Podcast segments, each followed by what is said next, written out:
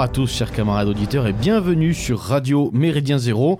C'est avec plaisir qu'on vous retrouve ce soir. Beluga est à la barre en compagnie de Foxley. Salut Foxley. Bonsoir Beluga et bonsoir à tous en compagnie de Foxley donc et entouré d'une compagnie de choc euh, puisque donc à la gauche euh, de la gauche de Foxley nous avons euh, le camarade et l'ami Robachov salut Robachov salut bonsoir à tout le monde.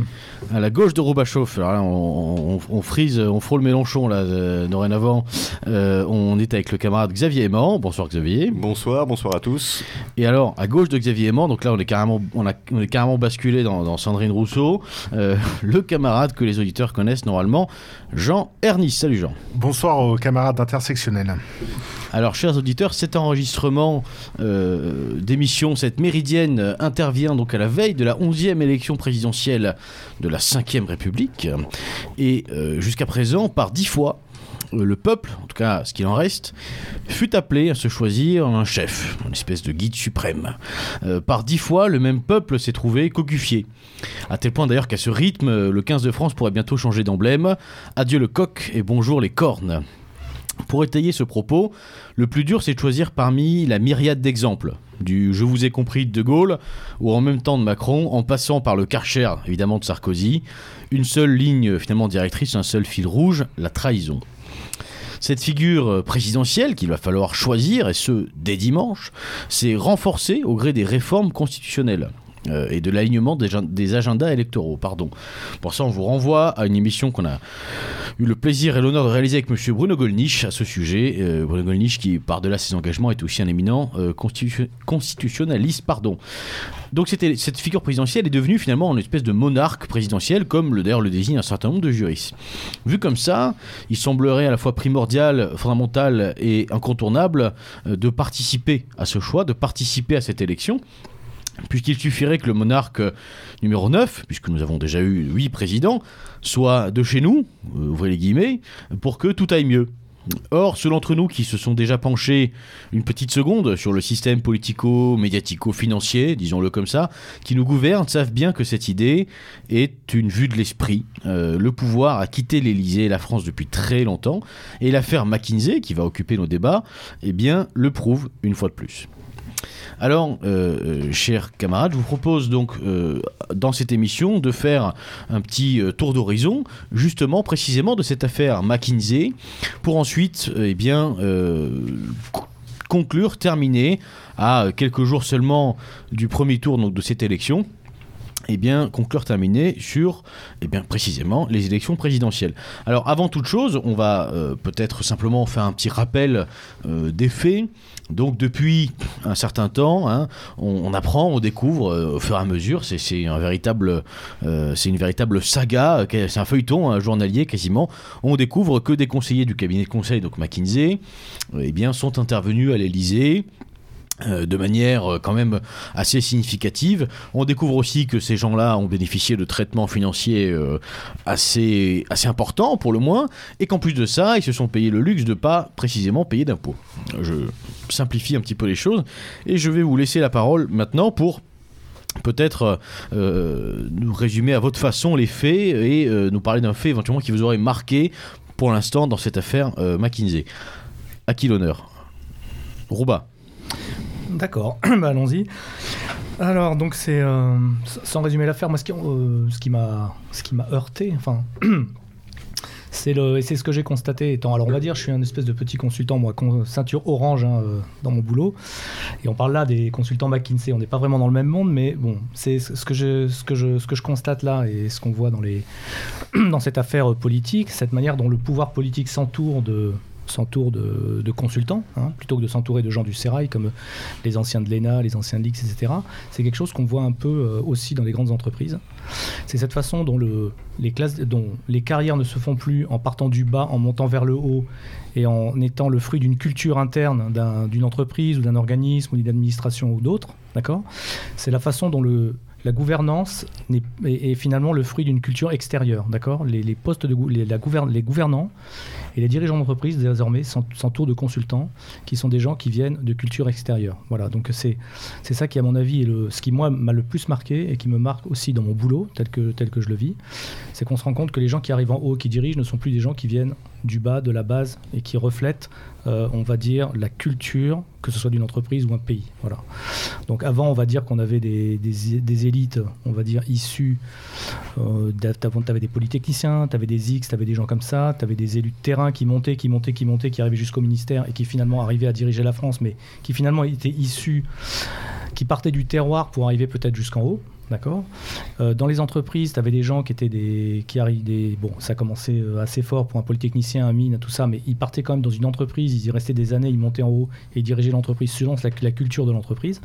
Et aujourd'hui, c'est fini. Il y a une espèce de plafond où on recrute à partir d'un certain niveau des gens extérieurs, qui ont une culture extérieure, et j'ai même une culture euh, étrangère, d'accord? Puisque McKinsey, c'est euh, une certaine culture économique, c'est une culture euh, de gouvernance. On les recrute à un niveau international, puisqu'on pourra peut-être en parler aussi. On voit bien qu'aujourd'hui, si on prend l'exemple de l'Ukraine, de la Géorgie, il y a des gens qui arrivent carrément, des, qui sont nommés ministres et qui sont même pas du pays, qui sont étrangers, qui sont nommés là pour administrer. Donc tout est administré par des... On, on s'oriente vers l'administration de pays qui ressemble de plus en plus à l'administration qui est faite aujourd'hui des entreprises, qui est une administration, encore une fois, un peu hors sol, d'accord? Administration politique, administration entreprise, administration hors sol, et finalement tous les organes de, les organes de pouvoir, de gouvernance et de, pouvoir économique et politique, peu à peu, sont noyautés justement par ces personnes qui n'ont pas la pas la culture locale et qui en même temps, du fait qu'ils n'ont pas la culture locale, ils connaissent pas les gens, n'ont pas, non plus d'état d'âme aussi à appliquer les politiques. Donc on arrive sur des- des décideurs entourés de gens qui gouvernent sans état d'âme, sans connaissance de la base, sans connaissance de la culture locale, et qui gouvernent selon des principes qui ne sont pas issus d'en bas, mais qui sont issus de d'en haut et on va dire de finalement de. D'ailleurs, en tout cas. politique. Effectivement, D'ailleurs, d'ailleurs, voilà. Donc euh, c'est. on, on y reviendra, mais effectivement, dans le profil de ces consultants, il y a euh, euh, quelque chose que tu soulignes, il y a- il y, a, cet aspect un petit peu, euh, j'allais dire quasiment de mercenariat mondialiste, cette espèce de liquidateur, d'e- d'exécutant, de dépeceur en chef, un peu des, des nations, des États euh, et des souverainetés. Xavier. Oui, alors moi, ce qui m'a marqué, c'est euh, c'est le phénomène de, de privatisation de la décision politique, en fait. C'est-à-dire que on parlait des élections. L'électeur de base, il pense qu'il élit quelqu'un euh, qui va appliquer le programme qui lui a été, enfin, naïvement, qui va appliquer le programme pour lequel il a été élu, euh, et donc euh, à qui on a remis un mandat et, qui va la- l'appliquer. Mais en fait, on s'aperçoit aujourd'hui que c'est plus du tout le, cas, puisque ce sont en effet ces cabinets de conseil qui font la politique, qui, qui formatent les choix de, de, ces politiciens. Et c'est d'autant plus inquiétant, en effet, que dans le cas de McKinsey, en tout cas, c'est en effet un cabinet américain. Donc qui sert ses intérêts propres financiers, mais qui sert aussi, en effet, une vision du monde qui n'est pas forcément la même que celle de la France. Donc il y, a quand même un, glissement tout à fait, euh, tout à fait inquiétant, d'autant plus que ces cabinets de conseil, évidemment, ils n'ont pas qu'un seul client, donc ils ont des intérêts euh, divers. Donc par exemple, quand un, cabinet de conseil est à la fois le cabinet de conseil de Pfizer et le cabinet de conseil d'un gouvernement qui a à choisir une politique vaccinale, on peut quand même voir un conflit d'intérêts assez, euh, assez probant, pour ne pas dire euh, totalement, euh, totalement scandaleux. Et ce qui est encore plus choquant, c'est de, découvrir que, par exemple, euh, des conseillers McKinsey ont participé à la campagne électorale d'Emmanuel Macron. Alors là, on nous explique qu'ils ne l'ont pas fait en tant que conseiller McKinsey, mais qu'ils l'ont fait euh, à titre personnel, euh, sur leurs vacances. Ils ont pris leurs petites vacances Ce sont, au lieu, des, ce sont des militants. au lieu d'aller jouer au boule à la tranche-sur-mer, ils se sont dit tiens, si on faisait la, la- la campagne de, euh, de façon totalement désintéressée, on va participer très activement à la campagne d'Emmanuel Macron. Ensuite, on retrouve ces mêmes conseillers à des postes ministériels, secrétariat d'État, etc. Et dans le même temps, l'État français passe des contrats avec ce cabinet. On voit bien qu'il y a un retour de euh, retour d'ascenseur énorme, que c'est du domaine du, favoritisme. C'est vraiment un, scan- un scandale d'État. C'est-à-dire qu'en fait, on paye aujourd'hui euh, les conseillers de Macron pendant sa campagne, d'une certaine façon. Donc, ce mélange des genres, cette privatisation est tout à fait scandaleuse et c'est pas c'est pas c'est pas un mini scandale un de plus comme on pourrait dire parce qu'on est habitué à ce genre de choses pour moi c'est vraiment un scandale d'État dix fois plus important que les histoires de costumes et d'emplois fictifs de, de Monsieur Fillon. J'espère que ça aura les mêmes conséquences dans les urnes. Jean. Alors déjà, euh, je rejoins ce qu'ont dit mes, mes camarades précédemment, mais ce que je constate, c'est que actuellement, il y a une enquête qui est ouverte sur euh, McKinsey, c'est seulement sur le, leur statut fiscal. C'est-à-dire que le parquet national financier s'intéresse au fait qu'ils ne payent pas d'impôts en France, mais on ne s'intéresse pas à cette campagne qui a été menée, ce programme qui a été écrit par des consultants McKinsey. Donc déjà, le, le, problème ne s'oppose pas vis-à-vis de Macron, mais il se pose vis-à-vis d'une fiscalité de l'entreprise. Je rappelle que McKinsey, pour nos auditeurs qui ne le sauraient pas, est euh, déclaré dans le Delaware, qui est un paradis fiscal américain, ce qui leur permet euh, de ne pas payer d'impôts en France. Et euh, le Delaware, c'est reconnu pour l'opacité financière. C'est même plus subtil que ça, c'est-à-dire que c'est pas une technique qu'on appelle du prix de transfert, c'est-à-dire le, transfert des bénéfices d'une filiale qui effectivement, normalement là en, l'occurrence en France, vers le siège qui est dans le Delaware, et c'est le siège qui euh, revendique les bénéfices et donc qui est imposé sur ces bénéfices-là avec la fiscalité du Delaware. Et c'est là toute la subtilité. C'est même plus que le, fait que le siège social finalement euh, soit à l'étranger. C'est le fait que la filiale française ne paye pas ses impôts et ne déclare pas ses bénéfices en France. Exactement. Après, sur McKinsey, moi j'ai plusieurs choses à dire. Alors j'y vais un peu pêle-mêle et je pense qu'on pourra tous réagir là-dessus. Première chose, c'est qu'en fait, on a tendance à mettre, à brider les comptes de la fonction publique et en fait euh, à ne plus laisser embaucher autant qu'on veut dans les ministères ou les administrations. Et euh, donc la loi de finances prévoit un certain nombre d'employés, bah, de, de, fonctionnaires. Et en fait, ces lois de finances brident le recrutement de nouvelles compétences.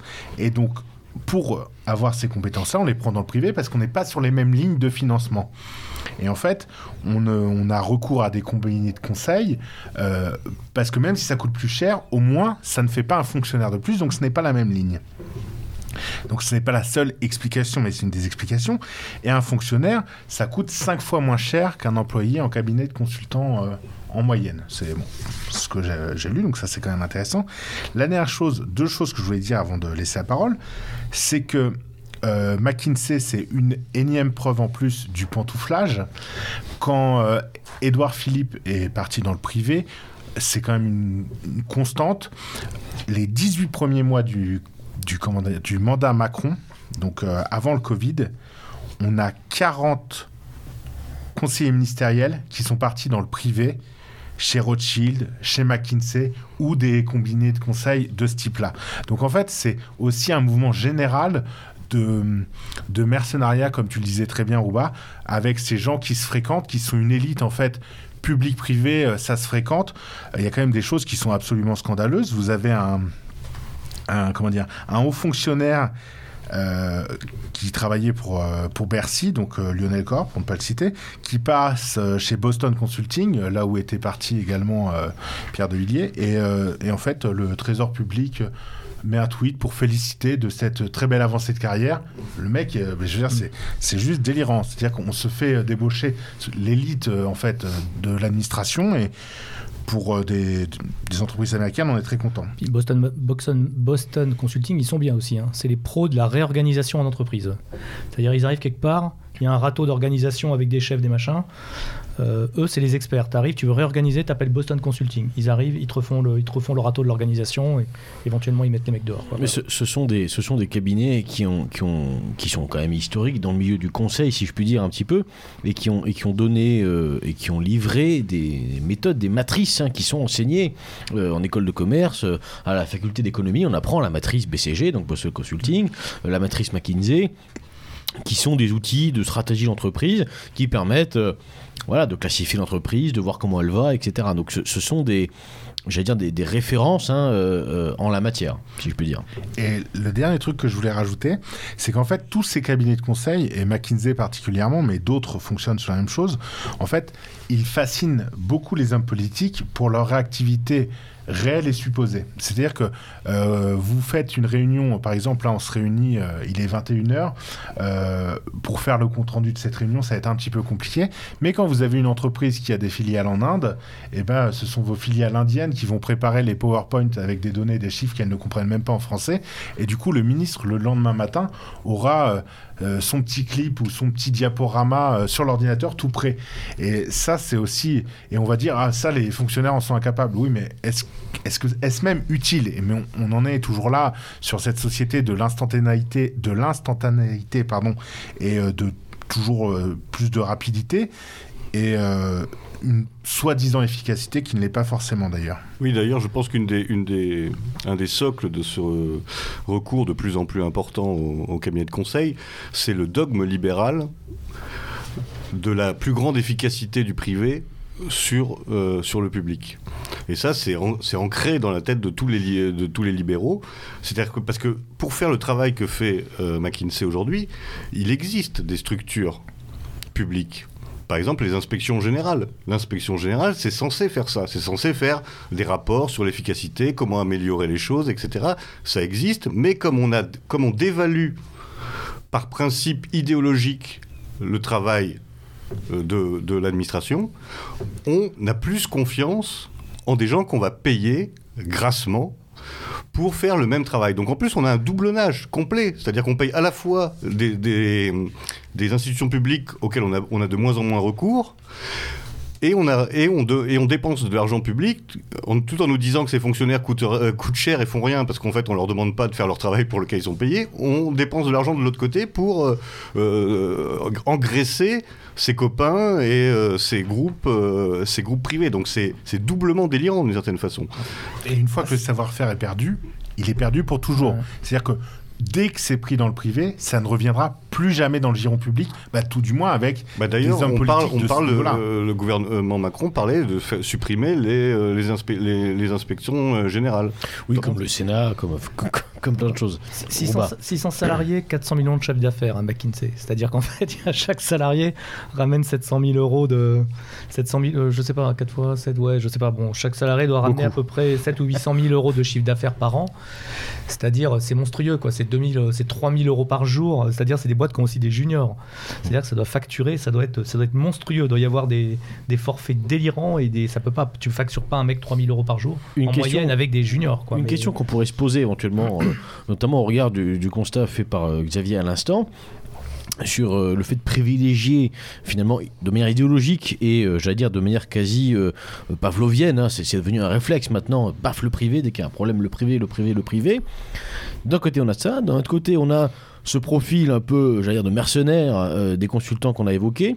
La question c'est dans quel but? Est-ce que le but finalement de cette privatisation globale et mondiale des États, des nations et de, de leur fonctionnement, il est uniquement financier? Parce que on en parlera, mais c'est quand même une manne financière incroyable pour ces pardon pour ces cabinets. Ou est-ce qu'il y a un but, euh, je veux dire, euh, conjoint, parallèle, ou peut-être même un but premier? Et là, je c'est pas pour faire le complotiste, euh, je veux dire de base, mais est-ce qu'il y a aussi un but idéologique? On pourrait penser, à, je sais pas, à la société ouverte. On pourrait penser à, des- phénomènes sociétaux. Et là, la question qu'on pose et qu'on va se poser aussi tout à l'heure, c'est jusqu'où ça va aller et jusqu'où vont les compétences de ces conseillers privés? Rouba. Oui, alors moi je, peux te donner l'expérience du privé. Alors ce qu'on dit dans le public, c'est vrai, il y a sûrement une, euh, une dimension idéologique, mais dans le privé c'est pareil. Moi donc je suis dans le service informatique. Je peux t'assurer que les banques, les assurances et grandes distributions sont noyées sous les sous les consultants, les missions de sociétés de services informatiques. C'est-à-dire qu'en fait ils ils ont plus, quasiment plus de compétences en interne ou très très peu de compétences en interne. C'est-à-dire que par exemple, toi, chez toi, tu veux faire faire euh, une cuisine aménagée, tu vas prendre, tu vas faire venir une boîte parce que tu vas pas avoir une, compétence, t'es pas, t'es pas plombier, t'es pas cuisiniste. Donc les boîtes à la base, quand elles faisaient des projets informatiques sur des technologies nouvelles, elles faisaient venir des gens pour faire euh, installer des technologies nouvelles qu'ils maîtrisaient pas. Et ça, ça peut se comprendre, ça peut, ça peut se défendre. Donc, euh, sur les projets technologiques avec des savoir-faire particuliers, tu fais venir les gens et tu fais venir les gens parce qu'ils ont une compétence opérationnelle, une compétence Il y a une pratique. plus-value, il y a une plus-value. Il y a une plus-value, voilà. Après, maintenant, il y a aussi euh, quelque part, euh, quand ça monte au. au- à- c'est c'est- c'est pas tout à fait le même consulting que, que McKinsey qui est plutôt dans le décisionnel. Mais en fait, il y a une idéologie, effectivement, de ce, dans les grosses boîtes, de, de se séparer de toutes les ressources, euh, de tout, tout, tout salarié qui est presque considéré comme un poids mort. Toutes Ne les gardez- fonctions qu'on appelle fonctions support, pour être précis. C'est-à-dire qu'il y- aurait un, un cœur de métier. hein. Typiquement, c'est ce qui se passe dans des entreprises publiques comme EDF, hein, où on a un cœur de métier un cœur de métier. qu'on garde, qu'on va d'ailleurs graisser un petit peu. hein. Chez EDF, il, il fait meilleur être euh, ingénieur que responsable de ressources humaines. Voilà. Ouais, mais, mais et tout le reste autour, tout le reste, c'est des compétences externes. Et en fait, il y a peut-être un côté idéologique où on croit vraiment que, de toute façon, la société euh, à flux tendu, avec toutes les ressources disponibles tout le temps, euh, à tout moment, est, est possible et continuera à marcher. C'est-à-dire tu n'as pas as ton cœur de métier. Avant, les grosses boîtes, elles avaient des employés qui faisaient la cuisine, qui faisaient le ménage, donc ils ont commencé à externaliser toutes ces fonctions. Et maintenant, ils externalisent des choses, ils attaquent l'os, quoi. Ils attaquent plus euh, le gras, ils attaquent l'os, ils attaquent vraiment leur savoir-faire. Et on arrive dans des boîtes où effectivement, bah, les, tu te rends compte, les ingénieurs euh, réseau, bah, euh, c'est 80% des prestataires. Euh, Les ingénieurs qui développent, c'est 80% des prestataires. Il n'y a plus que les chefs de projet, les administratifs qui sont des internes. Et quand il y a un problème, après, euh, le marché se tend, il faut les, gens se barrent et tu perds les compétences. Et encore Et de moins en moins.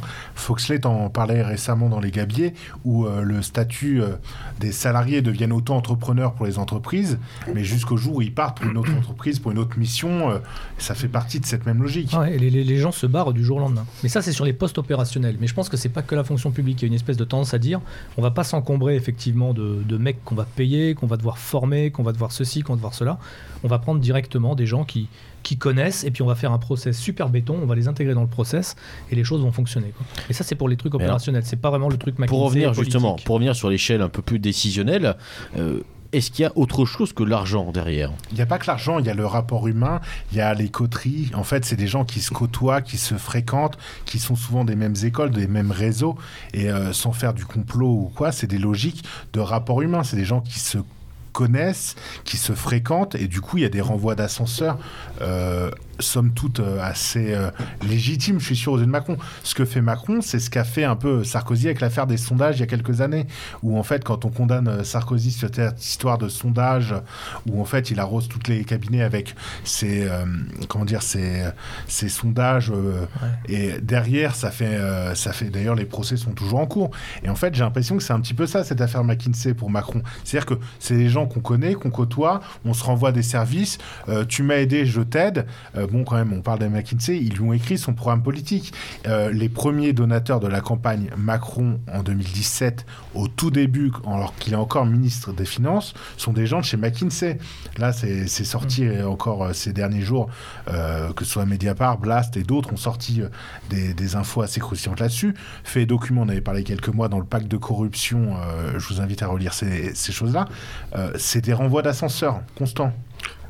Oui, alors moi je suis, je suis assez d'accord, mais je pense que ça c'est le mode de, de fonctionnement, mais qu'en effet derrière il y a euh, quelque chose de, de plus, de plus global et de plus encore une fois idéologique. Il y a une déjà une volonté de casser les derniers services, euh, services publics. Ça, c'est la matrice du libéralisme. Il faut euh, aller vers de moins en moins de services publics et de plus en plus de recours, euh, de recours au privé. Après, ça dépasse, ça, dépasse sans doute cette question-là, puisque c'est vrai pour le- l'ensemble de la société. Mais il y a cette volonté-là, et, et derrière cette volonté-là, il y a la volonté encore plus importante de supprimer le politique, de supprimer le politique au profit de la gouvernance de la gouvernance technique faite par des spécialistes qui ne sont, qui ne sont plus que des gestionnaires techniques d'un problème. Et, en fait on veut faire disparaître toute la question euh, du, de la décision politique de, du mode de fonctionnement. C'est à dire qu'on veut aller vers une espèce de, de- de fantasme de rationalité euh, qui serait d'ailleurs interchangeable euh, quel que soit le pays hein. il y aurait les gens qui savent comment il faut faire. Et donc dans chaque pays on va mettre les mêmes techniciens avec les mêmes euh, règles et les mêmes objectifs. Donc c'est pas c'est pas que l'argent, même si au bout la finalité c'est quand même souvent de- d'en faire de plus en plus, mais c'est quand même de réduire drastiquement la place du politique, de la décision politique, derrière justement euh, des, euh, des, des conseils, des pseudo-spécialistes, etc. Euh, D'ailleurs, on pourrait s'interroger sur leur véritable efficacité, parce que tout le monde dit c'est les meilleurs, ils sont très bons, mais qui contrôle ça? Comment on, comment on juge du travail de, de ces gens-là? Sur, le, sur la façon dont ils ont géré la crise du Covid? Alors en effet, ils sont très bons pour, euh, pour les actionnaires de Pfizer, euh, de Moderna. Pour les Français, est-ce qu'ils sont très bons J'ai un, peu plus de doutes. Mais euh, pour moi, la, vraie question, c'est celle-là, c'est celle de la disparition progressive. On, le voit depuis, euh, de- depuis des années. Euh, le, euh, le choix des spécialistes, des techniciens, plutôt que de politiques. Euh, c'est ce qu'on appelle, par exemple, en Italie, les gouvernements techniques. C'est-à-dire, on n'arrive pas à faire, une majorité, donc bon, on fait plus d'élections, mais on met des techniciens venus de l'Union européenne, etc., qui ont le même programme dans la poche. Et en Italie, c'est fabuleux. hein. Ça fait 8 ans, je pense, qu'ils ont plus, plus fait d'élections. Enfin, et, on, tend, on tend vers ça. On tend vers ça. Et la première étape, c'est de décrédibiliser la, fon- la, la fonction publique, de décrédibiliser le, politique en disant voilà, le, privé c'est mieux, donc on va en fait gérer euh, comme une start-up. Bah, D'ailleurs, c'est le, propos de Macron. La Startup Nation, on y est. C'est-à-dire avec des. euh, on va embaucher le meilleur, même si c'est un Américain, même si c'est un, un Indien, etc. On va prendre le meilleur pour, le, pour la mission donnée. Voilà. Ouais. Et après, la, deux- Et juste sans la- la deuxième chose, c'est aussi la précarité générale, la précarisation générale. Pour le, pour le privé, je pense que c'est ça, c'est qu'on veut de moins en moins de gens qui ont des postes fixes, qui ont des sécurités d'emploi, qui ont des et qui sont intégrés à des entreprises. On veut que des travailleurs précaires qu'on envoie sur des missions, etc., etc. Et de- donc c'est pour ça qu'on préférera toujours un, un conseil McKinsey à un fonctionnaire. Bah, dans les entreprises, par exemple, il y a des postes. Les postes de DSI, par exemple, de directeur des services informatiques, c'est des postes où les gens bougent tout le temps. En fait, un directeur de service informatique, il est là deux ans, trois ans, il va, il bouge, il, essaie de mettre en place les trucs à la mode et puis il part. Et en fait, on se rend compte, c'est, d'après ce que je constate, hein, c'est de moins en moins des types issus du sérail. C'est pas un type qui part en bas, qui monte, qui monte et qui devient directeur du service informatique. Les mecs, ils vont, ils viennent, ils passent d'un poste à l'autre. Et en fait, quand ils arrivent dans une boîte, eh ils connaissent personne en fait. Ils connaissent pas la boîte, ils connaissent personne. Il faut qu'ils mettent en place une politique. Et donc, en général, les mecs, ils arrivent équipés avec un cabinet de conseil ou deux, trois, deux, trois porte-flingues, des mecs qu'ils connaissent, des, des copains à eux, des consultants, pour au moins que les mecs aillent voir ce qui se passe, aillent prendre la connaissance et effacent les paratonnerres, parce que quand en général ils arrivent, euh, il y, la- il y a de la jalousie, des choses comme ça. Donc, ils arrivent avec leur, leur boîte de consultants, leurs potes à eux. Et je connais des boîtes qui fonctionnent comme ça, qui suivent les DSI du- d'une d'une boîte à l'autre, et qui font consultant, poisson pilote, porte-flingue, tout ça pour ces DSI. Et à mon avis, c'est extrêmement lié à la culture, de, je te dis encore une fois, d'avoir des dirigeants qui ne sont pas issus de la base et qui n'ont pas de carrière verticale au sein d'une entreprise. C'est des gens acculturés. D'un point de vue entreprise, c'est acculturé. Et je pense d'un point de vue politique, ministériel et tout, c'est aussi des gens acculturés. C'est pas des élus de terrain, c'est pas des gars qui ont fait des carrières dans l'administration et qui arriveront en haut au poste de décision. C'est des gars, comme tu vois, qui viennent de la société civile ou autre, qui sont parachutés ministres, qui connaissent rien au sujet. Et pour au moins, ne serait-ce que survivre dans leur ministère, ils sont obligés de s'entourer d'un tas de mecs qui vont aller regarder ce qui se passe, aller à la pêche aux infos, aller extraire les infos, se faire détester en général, puisque de toute façon, en général, quand les consultants arrivent et qu'ils demandent à tout le monde qu'est-ce que tu fais, c'est quoi ton boulot, euh, c'est quoi ta valeur, à quoi tu sers, bah, il se fait détester. Et donc, c'est cette culture de, effectivement, de, de- de parachuter des gens qui viennent d'un- d'une sphère de, de- de décideurs, de les parachuter d'un poste à l'autre, de direction à l'autre, dans des endroits qu'ils connaissent pas, qui les obligent pratiquement à prendre autour d'eux des porte-flingues. Effectivement, encore une fois, c'est des gens qui n'ont aucun, aucun état d'âme. Je veux dire, il faut faire une réorg, on fait une réorg, quoi. C'est pas la boîte où tu as bossé 20 ans. Tu fais une réorg et on n'en parle plus. Et après, tu pars sur une autre mission. Et les jeunes, les jeunes consultants qui sont biberonnés à ça, ils commencent jeunes, ils bossent, ils sont juniors, ils bossent avec des seniors, ils ont été dans 20 boîtes, d'accord? Et ils n'ont pas d'attachement particulier à une boîte, et ils arrivent et ils peuvent couper des têtes, ils peuvent faire n'importe quelle politique, et ça leur pose aucun problème. Et je pense que c'est pareil, hein, c'est, le, c'est la même mentalité euh, public-privé. Oui, et puis avec une fascination des élites pour cette euh, Startup Nation, comme l'appelle euh, Macron. Et euh, là où je rejoins euh, très bien ce que tu disais, Xavier, tout à l'heure, c'est qu'en fait, on nous présente ça comme une gouvernance non idéologique, alors qu'elle est profondément idéologique. Mais en fait, on nous dit non, ce, sont des gens qui prennent des décisions de bon sens, rationnelles, techniques. D'ailleurs, ce sont des gens qui conseillent l'Australie, le Portugal, l'État du Michigan. Et les décisions que nous prenons, nous les prenons parce que dans tel pays, telle réforme des retraites a produit tel résultat. Donc, c'est pour ça que nous allons les appliquer en France. Et en fait, c'est la mort du politique. C'est-à-dire qu'on est dans des gens. ben, la mort du politique, la mort du débat, la mort euh, de la politique telle qu'on l'entend euh, philosophiquement, j'ai envie de dire. Et en fait, ces gens-là viennent avec des idéologies profondes et ancrées, mais c'est même pas qu'elles avancent masquées, mais c'est qu'en fait, on nous, nous les présente pas comme idéologues, on nous les présente comme des, techniciens, comme des gens euh, que- la boîte à outils, qui peuvent euh, trouver des, des solutions à tout, alors que c'est profondément, profondément idéologisé, profondément libéral. Est-ce que finalement on se trompe pas un peu de débat C'est-à-dire, genre, on, on est, on raisonne en tant que évidemment euh, en camp nationaliste euh, par le pays. Ces gens-là ne raisonnent pas par pays, ils raisonnent par espace. Exactement. De fait, euh, quand Xavier tu dis qu'ils attaquent finalement le politique, ce qu'ils attaquent, à mon sens, c'est plutôt la forme étatique. C'est-à-dire qu'est-ce Comment est incarné aujourd'hui le politique Elle est incarnée majoritairement, en tout cas par l'État, et plus encore, finalement, le- l'État incarne une sorte d'intérêt général. Là, on a des acteurs qui sont transnationaux, donc qui s'affranchissent de finalement des frontières et des territoires étatiques pour créer des espaces qui peuvent être des espaces de, d'ailleurs de concept, puisqu'on voit que ces cabinets de conseil s'attaquent au milieu pharmaceutique comme au milieu universitaire. McKinsey a des casseroles au, cul, excusez-moi du terme, euh, aussi notamment dans une sorte d'entrisme dans l'université de Bruxelles pour avoir essayé de conseiller les professeurs, euh, les différents professeurs et les différents chercheurs. Donc on voit finalement qu'ils s'affranchissent, ils s'affranchissent de, de toutes les frontières qui pourraient exister. Et euh, moi la question que je me pose, c'est que Là, on parle de McKinsey, qui effectivement, c'est problématique que ce soit une société dont le siège social est euh, aux États-Unis, mais sont mis aussi en cause des sociétés dont le siège social sont en France, notamment Accenture, Deloitte, etc. Ce qui montre bien que finalement, c'est pas tant leur attachement au pays qui compte pour ces gens-là, c'est le, en termes d'espace, ils ne réfléchissent plus en termes de structure euh, territorialisée, mais en termes d'espace d'action sur lesquels ils peuvent intervenir. C'est pour ça que quand on, fait appel à, ces gens-là, euh, à Macron, il résonne aussi aussi en termes d'espace et en termes de transnational et plus en termes d'État. Je peux pas croire que ce mec-là, qui est un produit euh, euh, de la banque Rothschild et euh, de, tous ces, de toutes ces sphères-là, résonne territorialement, mais résonne plutôt en termes de réseau et donc de, de réseau d'espace. Et d'ailleurs, on le voit dans dans tout ce qui est euh, le verbiage qu'ils utilisent et le langage utilisé. On est toujours dans le globish. Tout ce qu'ils préparent, par exemple McKinsey et d'autres, euh, quand euh, on a des rencontres avec les patrons, on parle de French Tech.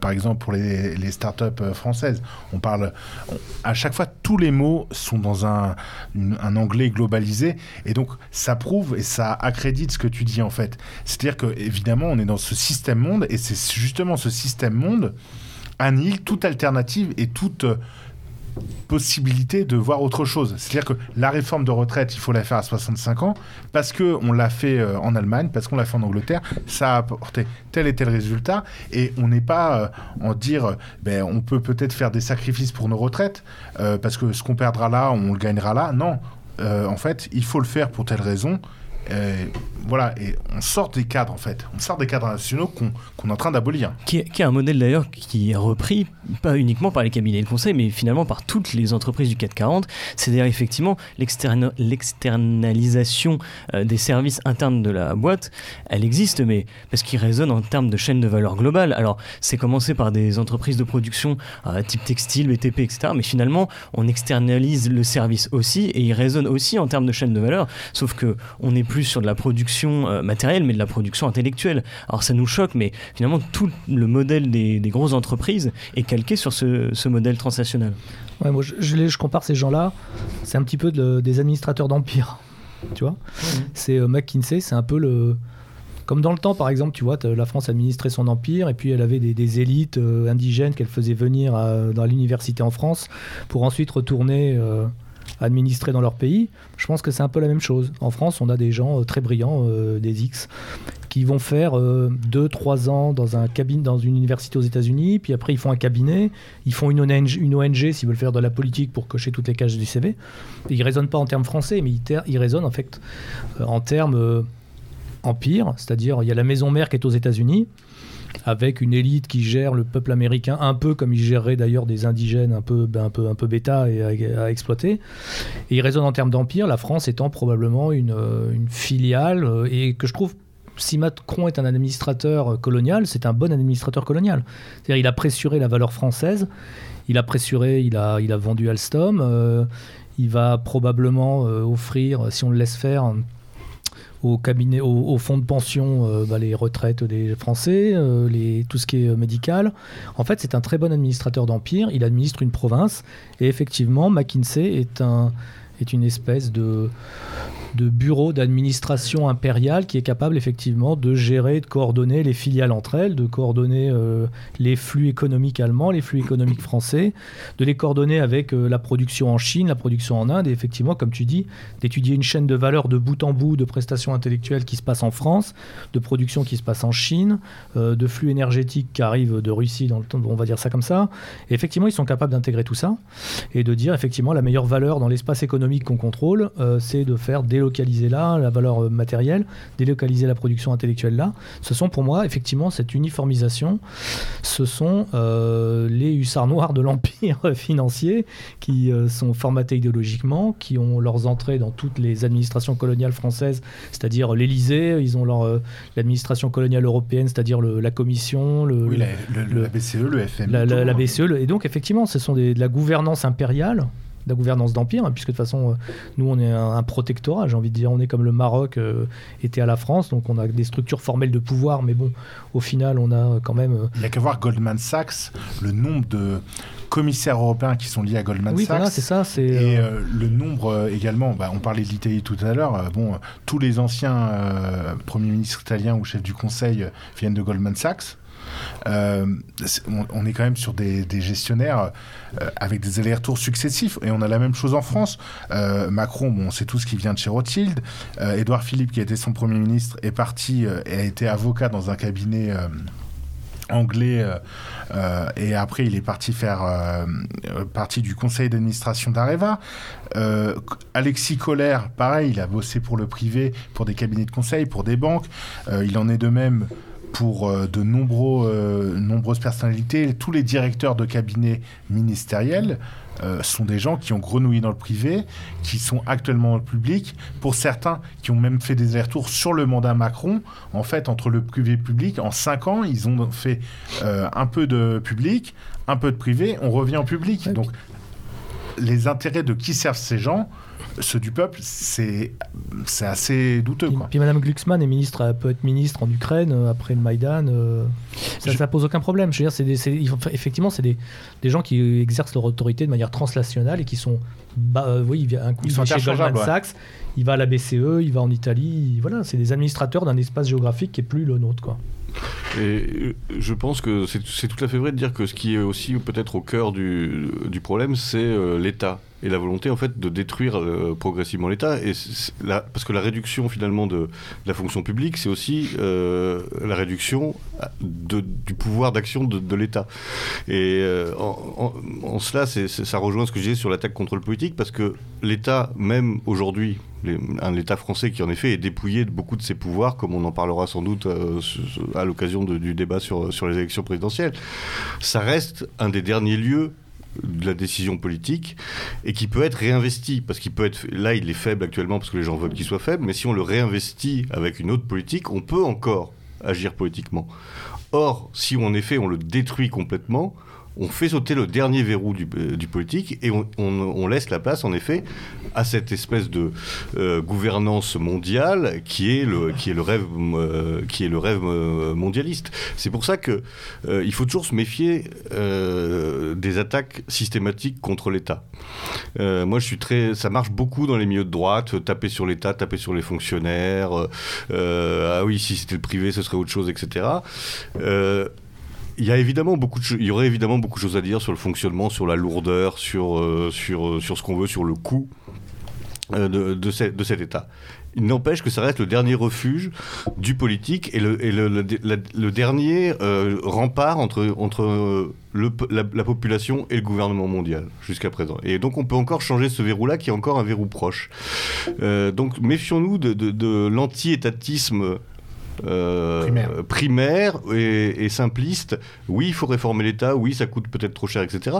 Mais les, les exemples de privatisation euh, des services publics ne sont quand même pas tous des, grandes, des, grands exemples de réussite. hein. On nous vend toujours l'efficacité, euh, l'efficacité plus grande du public du privé sur le public. Euh, moi, j'ai quand même pas mal de, contre-exemples. Et, je pense qu'il faut, il faut aussi euh, décoloniser un peu notre esprit de- de ça. L'État fonctionne mal, mais peut fonctionner bien si on en change sa direction. Le jour où il a di- disparu, c'est une protection pour le peuple qui disparaît. Et puis on le voit en Grèce, en Italie, il y a quand même des pays européens qui sont administrés euh, techniquement et c'est pas une réussite et c'est pas la joie. Même la Belgique à un moment était administrée comme ça. C'est pas la joie pour ces peuples-là. C'est une question que je voulais vous poser parce que finalement l'État étant le protecteur de l'intérêt général, en fait, c'est la question qui est sous-entendue euh, là-dessus, là- là-dessous, c'est ça. C'est il y a un intérêt général que l'État, dont l'État est le garant, mais est-ce que cet intérêt général est encore le nôtre? Aujourd'hui, notre mouvance a plus tendance à se revendiquer euh, de communauté plus que d'un État ou même d'une nation, le fait est que la communauté a certains intérêts, mais qui à mon sens aussi parfois proche de l'intérêt privé, peut-être d'un intérêt collectif, mais qui reste un intérêt privé. Est-ce qu'il faut se ressaisir de, cette, de cet intérêt général et donc de, de, redonner un peu de force à l'État, ou au contraire s'en affranchir et revendiquer un intérêt collectif face à une certaine globalisation qu'on évoque là? Bah, en fait, c'est un peu les deux, en fait. C'est là où, euh, d'un côté... Je tu fais du en même temps comme Macron. Exactement. Non, mais on peut pas se réjouir quand EDF est euh, privatisé que l'électricité est payée plus cher par les gens avec un service qui fonctionne moins bien avec des donc sur des grands sujets régaliens, je veux dire, même avec la meilleure communauté du monde demain, on va pas produire de l'électricité, on va pas produire du chemin de fer et on va pas euh, produire de l'eau potable euh, en quantité et en abondance pour nos communautés. Donc là-dessus, l'État doit être fort et doit être bon et on n'a pas intérêt à le saboter. Après, les carences de l'État sont aussi des failles qui nous permettent, nous, d'exploiter nos communautés, qui nous permettent euh, de, comment dire, de, surfer sur la vague, de, de, s'organiser différemment, évidemment. Mais euh, on ne peut pas se réjouir quand les grands services publics tombent, parce que la SNCF, par exemple, tout le monde nous dit oui, les trains sont pourris, tout ça. Voyons ce qui s'est passé en Angleterre avec le service du rail anglais. Je veux dire, les gens qui ont déjà pris un train Virgin en Angleterre, je pense, ils peuvent nous en parler, quoi. Je veux dire, tout n'est pas à jeter. Et après, le, grand risque, c'est de, d'être dans, dans, les choses simplistes. C'est pas ce que tu fais, évidemment. Mais rejeter massivement l'État parce que c'est l'État. J'aurais pas aimé quand même. je vais remonter mes manches 5 minutes là.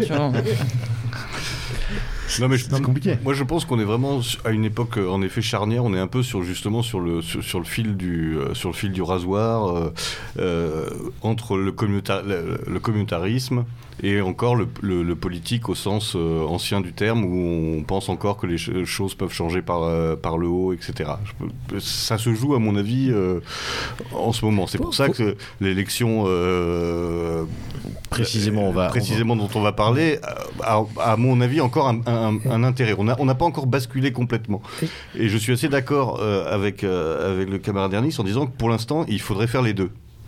En fait, il faut travailler sur nos communautés, etc., mais sans abandonner le, travail euh, politique pour l'ensemble de notre communauté qui reste encore, euh, qui n'a pas encore basculé dans le grand remplacement, qui n'a pas encore basculé dans le wokisme total. Euh, il est trop tôt pour juste être dans le, dans, le refuge, même s'il faut évidemment le travailler parce qu'il faut, il faut le préparer pour l'avenir, entre guillemets en, espérant qu'on n'ait pas besoin d'y de recourir à, un communautarisme extrême. Mais euh, voilà, moi je pense vraiment qu'on a, une, C'est toute la question que posent des ouvrages comme Sécession de, de, de Yann Valéry, hein, qui, est un peu un espèce de pavé dans la mare, précisément, pour dire oh, qu'est-ce qu'on fait? Bon, lui, il propose quelque chose euh, de très défini, pour le coup, mais en tout cas, ça, ça le mérite, et le courage d'ailleurs d'ouvrir une voie, d'ouvrir un, d'ouvrir un débat, d'ouvrir une réflexion. Rouba, rapidement, avant qu'on termine un petit peu sur, sur, sur McKinsey. Ouais, on parle de McKinsey, et ça me faisait penser un peu à la, à la démagogie anti-ENA qui, a été, qui avait été repris par les bah, Macron avait fait un peu de démagogie anti-ENA à un moment donné. Tellement qu'il l'a supprimé. Et ça, et, ça avait été, euh, ça avait été, euh, ouais, tout le monde applaudissait, etc., etc. Et en fait, L'ENA, c'était une mafia, mais c'était notre mafia, tu vois. c'était notre mafia, les polytechniciens, c'était notre mafia. Et les gars, effectivement, c'était un peu biberonné. Alors, effectivement, eux aussi, ils faisaient leur cercle d'élus. Euh, voilà, il y avait l'X, Sciences Po, ENA, et là, tu étais sûr que quand tu étais du truc, tu te reconnaissais, tu te serrais la main et tu te faisais la courte échelle. Mais X, les gars venaient de l'armée, ils commençaient dans les boîtes, ils montaient, ils avaient le sens euh, de ce qu'était leur entreprise. Les mecs de l'ENA, bah, euh, tu peux penser qu'ils avaient un peu le sens de l'État. Et sachant qu'avec euh, c'était des élites qui étaient capables de diriger et capables d'organiser. Et après, avec une volonté politique, et sachant qu'on a une administration qui est. Alors, si un truc qu'on sait faire, c'est administrer. Administrer, et, c'était des gens qui étaient capables de mettre en réseau toutes les entreprises euh, de, puissance, hein, le complexe militaro-industriel, les entreprises publiques, d'équipement, etc. Donc, cette mafia-là, patriote, on va dire, entre guillemets, mais bon, cette mafia qui était la nôtre, française, nationaliste, euh, patriote, elle était capable de, tirer les bonnes ficelles de l'administration, justement parce qu'ils se connaissaient tous entre eux, hein, comme McKinsey. Sauf que McKinsey, c'est pas notre pas notre mafia à nous, c'est la mafia d'autres mecs. Et donc cette mafia, avec une bonne mafia X ENA euh, euh, qu'on arrivera à garder dans la fonction publique et à qui on arrivera à donner des bonnes carrières, si on arrive à faire ça, effectivement, avec le levier de la fonction publique, qui est quand même un levier énorme en France parce que ça, on sait faire, on sait administrer euh, du plus petit échelon au plus grand échelon. Je pense qu'effectivement, en remplaçant les couches McKinsey par des couches euh, à nouveau de, de type formé correctement, c'est-à-dire en fait, il faut écraser Sciences Po sous la botte et le recréer à côté différemment parce que effectivement là c'est culturellement eux ils ont été détruits c'était des anciens intellectuels français euh, bon ils avaient des places dans la fonction publique mais eux ils ont été intellectuellement détruits effectivement on leur a appris à haïr la nation mais effectivement donc euh, lutter contre ces faits effectivement cette espèce de de, fa- de, de, de, de- de démagogie anti-ENA, anti-élite. Parce que si c'est nos élites et qu'elles bossent pour nous, bah après tout, pourquoi pas quoi. Alors, Juste, euh, pardonne-moi, si je peux juste finir sur McKinsey en rappelant deux choses. McKinsey, c'est 43 prestations en 3 ans, entre 2018 et 2021. Donc c'est quand même une empreinte énorme sur l'État.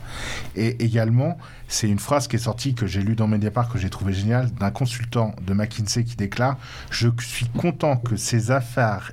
Pardon. Je suis content que ces affaires sortent enfin. On vendait une fortune, des trucs effarants de nullité. » Donc je pense que c'est une bonne conclusion sur McKinsey.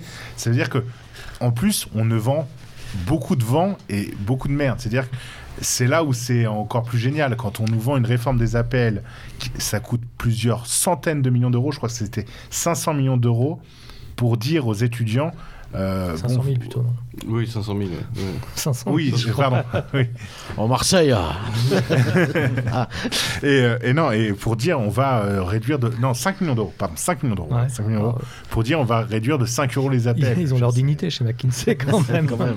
Et puis surtout, il y, a des, il y a des choses euh, amusantes, euh, absolument accablantes, mais amusantes. Ils se sont aperçus qu'ils avaient demandé deux fois la même, euh, euh, le même rapport sur le même sujet. En fait, ils ont payé deux fois à- parce qu'ils avaient oublié, ils avaient dû le mettre dans, sur, sur une pile de, rapports. Ils ont payé deux fois le même rapport. Et il y a aussi le, le fameux rapport qu'ils ont demandé à McKinsey pour savoir qui devait faire la distribution des euh, La poste, là, les euh, professions de foi. des ouais. professions de foi parce que ça fonctionnait pas bien, etc. Ils ont payé, les mecs ont travaillé, etc. Puis ils ont dit ouais non finalement la poste c'est bien. Euh, Enfin c'est c'est fa- c'est fascinant Alors, quand même. Et après on dit les fonctionnaires ils branlent rien. Bah ouais, ok d'accord mais eux j'ai pas l'impression qu'ils n'ont plus un- une plus-value comme on dit euh, extraordinaire. J'imagine le, consul- consultant qui s'est dit euh, Ah merde, putain, le stagiaire il a déjà bossé sur ça, putain, merde, euh, je vais et il y a devoir des travailler trucs moi. sont Fais un copier-coller, tu renvoies et tu factures 200 000. Allez, c'est. Il y a des trucs qui sont énormes où le gouvernement demande un rapport à McKinsey sur un sujet et demande à un collectif d'artistes et de psychologues et tout le même rapport. Et donc McKinsey est payé euh, 600 000 euros et euh, les autres sont tous bénévoles à côté. Et- mais je veux dire, c'est- tout est lunaire. C'est-à-dire que, et dans les deux cas, en fait, c'est néfaste. C'est parce qu'il y a des gens compétents dans l'administration française pour faire ça qui ne sont pas du tout consultés. Ouais, il faut savoir que le, le consulting, des fois, ça sert juste à avoir un avis extérieur pour valider quelque chose. C'est tout. Pour, Bien vali- sûr. pour, pour, pour pousser une décision. Une sorte d'assurance quoi. C'est une assurance. C'est une assurance. Oui, bien sûr. euh, voilà. On sait où on veut en venir. Les gens. euh, C'est c'est pas forcément une volonté destructrice, c'est des petits jeux politiques. Oui, après, il y, a une euh, opacité, il y a voilà. une opacité complète parce que euh, jusqu'à présent, là, ils, ils ont dit on va, on va, Pas d'appel on va, publier, on va publier euh, la, la liste, mais jusqu'à présent, on savait absolument pas ça. C'est quand même euh, le, no- le nombre de, de recours, c'est euh, le coût, euh, c'est quand même, je, je crois, en 2021, un, mi- un milliard. Il y a- il y, a beaucoup d'informatique. hein. Un milliard, là pour ça le coup, c'est pas. pas, c'est pas, euh, c'est pas Marseille, hein, c'est euh, C'est- un, un milliard. C'est énormément de prestations informatiques. euh. 896 millions. Mais enfin bon, on est, on est pas loin du On milliard. arrondit, Et on a à la louche, surtout- à la louche.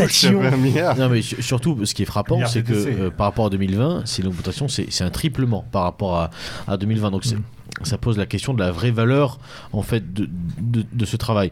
On a abordé euh, le, le côté, euh, j'allais dire composition, euh, nature euh, des consultants. On a abordé leur, leur rôle global. On a parlé un petit peu du volet fiscal. On a parlé aussi du côté, euh, j'avais noté dans mes notes le volet ingérence, mais enfin, euh, administrateur des colonies, c'est- quand même plus sexy qu'ingérence, je trouve, même si ça désigne la même chose. Il y, a- quand même euh, un volet qui est intéressant, c'est le volet malgré tout décisionnel. Alors il ne s'agit pas de jouer voilà, les, les vierges effarouchées, ni de constater les choses.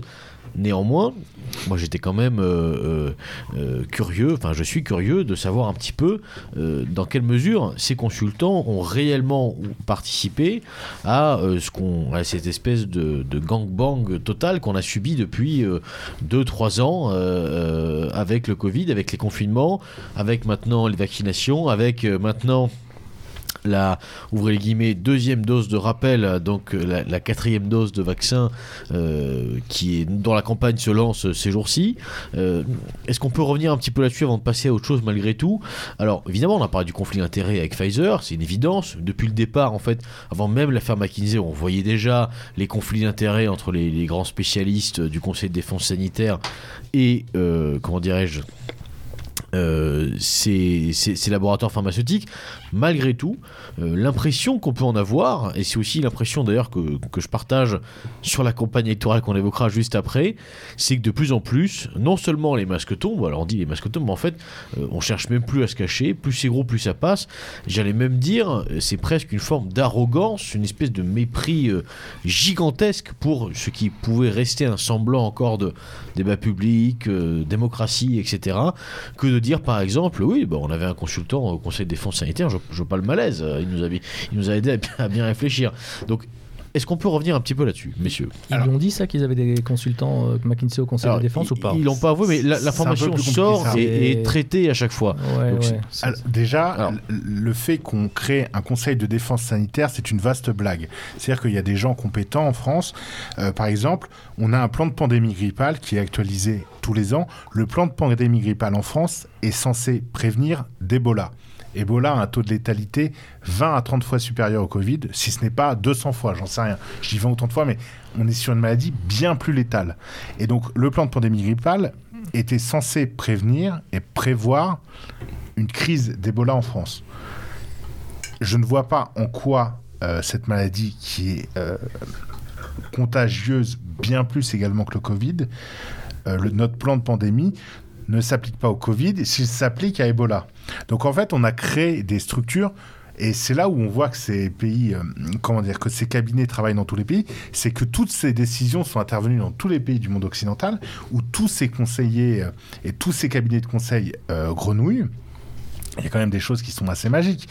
Le fils Fabius, qui bosse chez McKinsey, en charge de la stratégie gouvernementale pour le Covid-19, propose des choses et c'est son père qui les valide au Conseil constitutionnel en bout de chaîne. Dire, là, on est quand même dans un exemple. euh, dire, c'est- euh, Fabius aurait dû rendre sa démission. C'est c'est beau euh, la transmission, ça magnifique. C'est la famille. Ouais, c'est c'est- la famille. Non, après, euh, sur, le, sur, la, que- sur la question, en effet, euh, la décision, si on en croit euh, nos, nos représentants, euh, elle n'a aucune, elle n'a eu aucune influence. Là, ils ont envoyé je sais plus quel sous-ministre euh, au carton pour euh, parler de ça, qui a dit euh, non, non, mais rassurez-vous, c'est nous qui prenons les décisions, ça ne sert à rien. Bah, ça fait cher payer le truc Il- qui sert à rien il quand même. Euh, ça sert à quoi donc si ça n'a pas influencé euh, C'était pour vous rassurer, pour être d'accord, pour être sûr que vous faisiez bien, etc. C'est évident qu'il y a une captation de la, de la décision euh, par, par, par le, par le privé. Et en effet, elle est de, elle est, elle est de plus en plus assumée. À part quand ça fait trop de vagues. Donc là, il rétropédale un peu en disant euh, non, non, ça n'a pas une influence euh, concrète. Mais je suis d'accord euh, sur, le, sur le fait que ils ont moins, de, moins en moins de gêne. quoi. C'est vraiment. mais, ça, mais ça participe de, ce, de cette libération, entre guillemets, de la parole de mépris du peuple. Parce que pendant longtemps, ils ont fait croire qu'on écoutait le peuple, etc. Et maintenant, ils- on commence quand même à entendre de plus en plus, de, de plus en plus cette voix qui dit, en fait, le peuple, c'est les sans-dents, c'est les gens qui ne- dont les vies ne valent rien, etc. Donc laissez faire les spécialistes et fermez vos gueules. Euh, euh, là, euh, on, depuis quelques années, on entend de plus en plus ça, les, des gens de, de gauche qui expliquent que le peuple n'a pas toujours raison, que la majorité n'a pas toujours raison, etc. Donc on a un renversement vers, en effet, une, une oligarchie de plus en plus libérée et de plus en plus arrogante, qui explique qu'en effet, non, maintenant, il faut plus laisser, vous voyez, des problèmes comme le, euh, le Covid, on peut pas laisser les gens décider, ça, ça les dépasse, etc. Donc, donc il faut euh, que ce soit les spécialistes et les techniciens, et c'est- on, on en revient à cette fameuse Ouais, gouvernance. C'est l'aboutissement des Lumières. C'est le despotisme éclairé totalement assumé. Et c'est ce que, ce que Sarkozy aussi disait euh, par une formule euh, depuis que je suis au pouvoir, quand il y a une grève, on ne la voit plus en France. C'est-à-dire qu'ils ont un tel mépris Ouais. Pour euh, les, les institutions, les corps constitués et le peuple au bout du bout. Parce qu'effectivement, quand il y a une grève RATP, euh, Sarkozy, ça ne l'emmerde pas et les cabinets ministériels sont très peu impactés par ça. Je veux dire, il n'y a qu'à voir, bon, je dévie un peu du sujet, mais euh, notre ministre des Transports, euh, je vous invite à aller voir ses comptes sur les réseaux sociaux et notamment sur TikTok. Je veux dire, ce, mec, je veux dire, on a un ministre des Tout Transports. le monde n'a pas TikTok. Euh, je ne l'ai pas, mais je vois euh, défiler Oui, euh, des oui, vidéos par hasard. qui sont repris. Non, est sur à titre Non, documentaire. Bien, à titre sociologique. Non, documentaire. Et non, non, et non, mais c'est quand même fascinant. empirique, euh, voilà, bon. C'est fascinant de voir euh, le jour de la grève des transports, un ministre des Transports, ou alors vous avez des, millions de franciliens qui ont galéré, alors ça fera euh, beaucoup rire nos, camarades de province et ceux qui ont quitté Paris en disant Vous voyez, on vous le disait, vous, vous aviez raison, chers camarades, mais en attendant, on a un ministre des Transports qui fait des conneries sur TikTok ce jour-là. Et en fait, tout ça, c'est un mouvement global, En fait, quoi. c'est Oui, l'explosion ça le des corps rapproche des gens. euh, C'est parce qu'il est proche des gens. C'est C'est pour ça. c'est d'autant plus vrai que ça faisait un moment d'ailleurs que Macron n'avait pas fait de sortie, euh, on va dire, impopulaire, euh, en tout cas d'attaque directe contre le peuple. Et là, sur cette affaire, il sort quand même quelque chose qui est magnifique. Il dit Mais emmenez-moi au pénal. Aucun souci, euh, je peux, euh, ma responsabilité pourrait être engagée, mais allez-y, prouvez, emmenez-moi au pénal. Bon, là, je Oui, remets c'est un peu ma casquette de juriste. L'autorité publique en France, elle est gérée par le ministère public, qui est sous le joug du ministère de la Justice, et donc de l'État, et donc du chef de l'État. Donc quand il me dit emmenez-moi au pénal, c'est- il, il va s'emmener tout seul, ça m'étonnerait, mais c'est- ça me fait toujours rire, c'est une sorte de sortie, mais Oui, c'est c'est- qu'il n'avait pas fait C'est ça. toujours l'histoire du type qui est derrière un cordon de, de, de CRS et qui dit au mec devant ah, venez me chercher, venez me chercher. Bah, quoi. il l'a C'est- fait, hein. c'est, euh, il l'a fait. hein. C'est c'est le, petit, gilets le jaunes. petit roquet qui a sa crise de, de, euh, de virilité. euh, Il l'avait fait durant la crise des Gilets chercher, jaunes, hein, qui viennent me chercher exactement. Non, mais le mépris du, mépris du peuple, il l'affiche d'autant mieux qu'effectivement, il n'y a plus de corps intermédiaire. Tu vois, il y a, une espèce de convoi de camions en France qui se forme, les syndicats sont pas là, les gilets jaunes, les syndicats sont pas là. En fait, les syndicats sont plus jamais là, sauf pour des intérêts catégoriels assez limités. Donc, effectivement, il y a, plus, il y a euh, des partis politiques un peu en lambeaux. Si tu veux, quand tu fais euh, un truc Philippot, bah, au maximum, il y a 50 000 personnes pour un truc aussi grave que le Covid, et puis il est tout seul. Donc, en fait, voilà, il n'y a plus de corps intermédiaire, donc tu peux insulter les mecs, et avec un cordon de CRS, c'est bon, ça passe. Et puis il y a des manifs tous les samedis depuis 2018. Il y a des manifs tous les samedis. Hors euh, période de confinement, on a eu quand même des manifs tous les samedis à. Paris. Et là, Deux à euh, trois manifs, ouais. Ces, ces derniers, depuis euh, 12 à 15 mois, on a trois manifs chaque samedi à Paris. À. Une manif Gilets jaunes, une manif Gilets jaunes de gauche, dirons-nous, et une manif euh, Philippot. Ouais. Mais et tout le monde s'en fout. Plus Mm. personne. Je veux dire, ça ne fait même plus de ligne, à moins qu'il y ait une dégradation ou quelqu'un qui se prenne une claque ou une vitrine euh, dégradée. Plus personne n'en parle. Bah, la, tra- la trahison des syndicats est là est, est fo- est fondamentale. Manifeste, hein. Elle manifeste sur, euh, sur les questions du Covid, sur la question de la, la Des suspension du Macron, droit du- déjà, à du- l'époque, du- hein, suspension du droit du travail, etc. Alors ils vont peut-être reprendre un peu de poil de la bête pour la, ré- pour la réforme des retraites, on, on peut l'espérer. Mais, mais ça aussi, c'est un sujet, ça, ça, c'est- en effet, c'est c'est pas non plus le sujet de ce soir, mais c'est c'est intéressant, ça rejoint un peu la, la critique systématique de l'État. On a, on a aussi beaucoup à droite euh, tapé sur les syndicats, les syndicats, c'est de la merde, etc. Euh, sauf que là, euh, là, on voit que c'est la disparition des syndicats, ça laisse en fait le travailleur, l'employé, euh, seul face au marché. Encore une fois, on fait sauter un des derniers verrous. Alors en effet, ils sont corrompus, en effet, il faudrait les réformer, etc. Mais les syndicats, c'est aussi un élément fondamental d'un pays euh, démocratique, en, en tout cas de, de fonctionnement euh, euh, d'hommes libres, qui, qui- qui- De contre-pouvoir. de, de contre-pouvoir et de négociation, etc. On aime tous les merguez en plus. Je dire, moment, Bah, Demain, évidemment. demain, demain sans, euh, c'est l'ubérisation. C'est l'ubérisation, c'est. Je pense, je pense etc. fondamentalement que cette déliquescence des syndicats est due aussi à leur champ d'action qui est toujours sur le champ national et on voit ils sont face à des entreprises encore une fois qui sont transnationales et donc ils sont démunis alors ils, ils essaient de prendre position plus ou moins euh, euh, en tout cas politiquement c'est zéro mais vraiment zéro et au, au titre même qu'ils sont maintenant concertés c'est quand même affolant. C'est à dire que comme déni euh, d'acteurs de négociation la concertation c'est magnifique. Et donc les- effectivement le gouvernement les les consulte, ils n'ont aucun euh, espèce de contre-pouvoir euh, existant. Et même Et- dans l'entreprise, et ça, ça pourra faire l'objet d'une- d'une émission par ailleurs, c'est que même le volet social qui était dévolu au comité d'entreprise historiquement, et maintenant dans les multinationales, je veux dire, euh, tous les bons plans intéressants pour aller euh, dans un parc d'attractions, au musée, au cinéma ou quoi, c'est même plus le comité d'entreprise qui les propose. C'est-à-dire que le comité d'entreprise va vous proposer une place de ciné à 4,50€ et vous allez avoir l'employeur par sa filiale X ou Y qui vous la proposera moins cher. Donc même ce rôle social pour avant... aller chez Disneyland, on peut plus compter sur la CGT, c'est quand même emmerdant. Ouais, C'est non, moche. mais, non, non, mais Tout c'est-à-dire fout le que- camp. non, non, mais c'est- quelque part, c'est révélateur parce que euh, les gens avaient des liens avec leurs élus, euh, justement CGT ou quoi, à l'occasion d'acheter euh, un parfum, une place de cinéma ou X ou Y.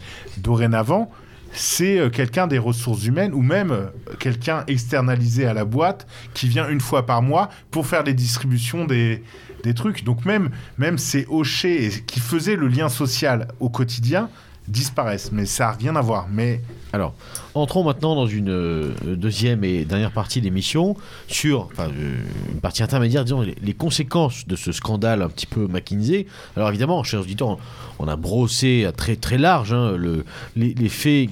Euh, de ce qui se passe avec ce cabinet. On a surtout évoqué le, fonctionnement et ce que ça pose comme question derrière sur le fonctionnement de l'État. On l'a dit. Euh, on va pas s'attarder non plus 107 ans sur euh, combien d'argent ils ont pris à quel mois, etc. Tout simplement parce qu'on n'est pas euh, journaliste et qu'ensuite, euh, je ne crois pas que ça vaille le coup de jouer éternellement les, vierges effarouchées sur ce genre de choses. On le sait, ça a lieu. Il faut faut pas que ça devienne pour nous une banalité qu'on remarque même plus parce que c'est grave quand même ce qui se passe. Pour autant, les questions que ça pose sont plus profondes. Et là, maintenant, je vous propose d'en discuter, à savoir les conséquences euh, de ce scandale, les conséquences immédiates. On enregistre. Donc, euh, on va le dire pour une fois, cher auditeur, on enregistre le jeudi euh, 7 avril, à savoir donc trois jours avant le euh, premier tour de l'élection présidentielle et surtout le jour où le parquet national financier a ouvert une enquête pour blanchiment de fraude fiscale, donc euh, contre, euh, en tout cas au sujet du cabinet McKinsey. Déclaration, commentaire de Macron à ce sujet, c'est bien. Voilà, véridique. Oui, mais parce que ça ne l'attaque pas lui directement, en fait. C'est ce qu'on disait tout à l'heure sur les costumes de Fillon. Fillon, c'est Fillon qui est euh, sur qui on tape, c'est sur sa femme. Et là, l'enquête du parquet national financier, c'est pas pourquoi McKinsey a écrit le programme politique de Macron de 2017 et a fortiori de 2022. C'est-à-dire, c'est là euh, où c'est un peu plus euh, Macron n'est pas visé, en fait. Effectivement, et même Effectivement. Le Maire a dit ils paieront leurs impôts. Comme, comme l'a dit Foxley, effectivement, on peut s'attendre à de très faibles conséquences euh, juridiques et euh, juridictionnelles, si je puis dire. Mais en tout cas pas du parquet national financier, puisque euh, là encore une fois je reprends ma casquette de juriste, avant que le parquet national financier puisse lui-même euh, enquêter, il faut une saisie de l'administration fiscale, donc de Bercy, et il y a quelque chose qui est magnifique qui s'appelle le verrou de Bercy, c'est-à-dire que Bercy lui-même peut limiter ses pouvoirs d'enquête en fonction de certaines entreprises, ou en tout cas en- en- sur certaines affaires. Donc là le parquet national financier n'a pas dit qu'il allait enquêter, il a dit qu'il envisageait potentiellement une enquête, ce qui n'est absolument pas la même chose. Mais pourquoi il dit ça? C'est parce qu'il n'a aucune compétence pour l'instant pour euh, diligenter il ne une enquête. Il faut attendre l'administration fiscale. Parce qu'effectivement, on attaque uniquement sur le volet fiscal, absolument pas sur le volet pénal, comme demande Macron. On pourrait, hein. Ouais. Sur, les, sur les impacts, je pense sur les impacts politiques pour des gens comme nous qui sont euh, politisés, le, le- le gros truc énorme qui, qui, qui, qui, qui passe pas, c'est qu'effectivement, cette espèce de gouvernance qui vient de l'étranger, qui court-circuite euh, la, qui court-circuite la volonté nationale, enfin, dit, rapidement, quoi. Mais cette espèce de gouvernance étrangère soumise à une idéologie euh, globaliste, etc. Ça, pour nous, c'est vraiment c'est bloquant. C'est quelque chose qui fait qu'on ne va pas voter pour Macron. Je suis pas sûr que ça touche vraiment tout le monde. Par contre, ce qui touche, c'est le côté fraude fiscale. Ça, par contre, effectivement, tu vois, les gilets jaunes, ils s'énervent parce que l'essence augmente. Et ben, les électeurs, ils peuvent peut-être s'énerver parce qu'il y a une fraude fiscale et que les mecs, ils payaient pas leurs impôts en France. Et je pense que ça peut être, euh, c'est peut-être ça qui va finalement avoir le plus d'impact chez les lecteurs, euh, pas forcément très politisés. Alors sur l'échelle Covid, fiscale. qui est l'échelle euh, que je dirais de d'hystérie euh, médiatique, j'ai l'impression que cette affaire McKinsey, on est à un niveau 2 sur 10, quoi. Bah, Peut-être que c'est moi, mais en fait j'ai l'impression que ça prend effectivement dans les milieux militants, dans les milieux politisés, dans la presse d'opinion, mais que ça ne prend pas trop, j'ai l'impression, j'espère me tromper, mais que ça ne prend pas trop partout. Après, pour moi, il y a deux choses. Euh, sur le fiscal, apparemment, euh, ils ont en effet pas payé d'impôts, mais il n'y a rien d'illégal. Parce qu'en fait, c'est des, c'est des, fonds, euh, des mécanismes de Ce qu'on appelle l'optimisation fiscale. Euh, donc, je pense qu'il n'y aura pas de conséquences, euh, parce que c'est des, c'est des choses qui sont choquantes et qui amorales, mais qui ne sont pas illégales. C'est toute la problématique d'ailleurs de l'optimisation- fiscale. Quelle est la frontière entre l'optimisation fiscale et la fraude fiscale? Bien malin euh, qui peut la, la- la discerner. Donc, il faudrait remettre en cause euh, tout ce système. Ce qui- ce qu'il faudrait évidemment ferme. Enfin, on n'en est, on en est malheureusement pas là. C'est d'ailleurs, ce que dit, faire. c'est d'ailleurs ce que dit McKinsey, qu'ils ont respecté les règles, euh, que, Oh. que ces règles soient mal faites et qu'elles soient euh, euh, très tordues, c'est autre chose. Et Macron lui-même dit, bah, euh, on a joué avec les règles qui sont, euh, qui, qui, qui- qui sont euh, en cours. Alors, je, par McKinsey. je suis, en, je suis en lutte contre la fraude fiscale, parce qu'il quand même, il, il arrive à dire ça. En tout cas, euh, s'il est en lutte contre la fraude fiscale, il n'a pas gagné, quoi, hein, parce qu'il a quand même pris des l'occurrence- mecs de l'armée d'en face, hein, du camp d'en face, pour le conseiller, quoi. Donc c'est un peu curieux comme, comme lutte. En l'occurrence, sur le, sur le montage exact, le, le canard enchaîné a fait un, un papier qui explique très bien la chose. Euh, Ce procédé que décrivait donc euh, Foxley, à savoir les transferts de bénéfices en gros à la maison mère, c'est-à-dire que on considère que McKinsey euh, Delaware en fait a, a fait bénéficier McKinsey France euh, d'une aide, euh, voilà, de, de ressources, de recherche, etc. Donc que ça vaut de l'argent et qu'il faut faire remonter donc les bénéfices pour ne pas payer d'impôts en France, ça effectivement c'est légal. Ce que fait Amazon, En, hein. en revanche, oui, mais en revanche, c'est encadré. Et c'est, là qu'il y a un vrai scandale fiscal, c'est que passé un certain seuil, que McKinsey a évidemment passé, que passent aussi Google, Amazon, toutes ces grandes, toutes ces grandes entreprises, euh, l'entreprise doit, avant de procéder à ces transferts, et ça c'est la loi, euh, obtenir, obtenir une homologation de l'opération financière par Bercy. Or, ça n'a jamais eu lieu, et quand ce n'est pas le cas, quand l'entreprise n'obtient pas l'homologation euh, de Bercy, eh bien, tous les ans, au moment du dépôt de bilan en France, l'entreprise doit fournir normalement un mémoire détaillé qui fait, selon le canard enchaîné, en fonction des pas, plus de 1000 pages à chaque fois, sur chaque opération financière ayant lieu. C'est évidemment pas le cas pour McKinsey, et Bercy n'a pas bougé un orteil. Et le vrai scandale, euh, en tout cas euh, médiatique, et d'un point de vue fiscal, il est évidemment sur ce point. Et d'ailleurs, cette affaire, pardon, McKinsey couvre une autre affaire qui est sortie récemment sur le, la disparition de l'argent de Macron. Ça fait quand même plusieurs années qu'on dit où est passée la fortune personnelle de Macron, qui a gagné plusieurs millions d'euros lorsqu'il était chez Rothschild. Alors peut-être que c'était quelqu'un de tr- très dépensier, ou peut-être qu'il a placé son argent dans des paradis fiscaux. C'était pour les opérations de Brigitte. Et il y a une, euh, une émission, euh, un reportage que je vous invite à regarder qui a été fait par euh, Off Investigation, qui dure une heure, une heure et quart, là, où, où ils échafaudent un peu des pistes très sérieuses et crédibles de l'évasion fiscale de Macron. Et ça, pour le coup, c'est passé un peu sous les radars. Je reviens à ce que tu disais, Beluga, c'est peut-être ça justement le plus intéressant, c'est cette euh, infraction de concussion, c'est-à-dire le fait de faire perdre de l'argent euh, à l'État euh, et le fait qu'un agent public ne réagisse pas à une infraction qui est en, train d'être exécutée. De fait, à mon avis, ça sent très mauvais.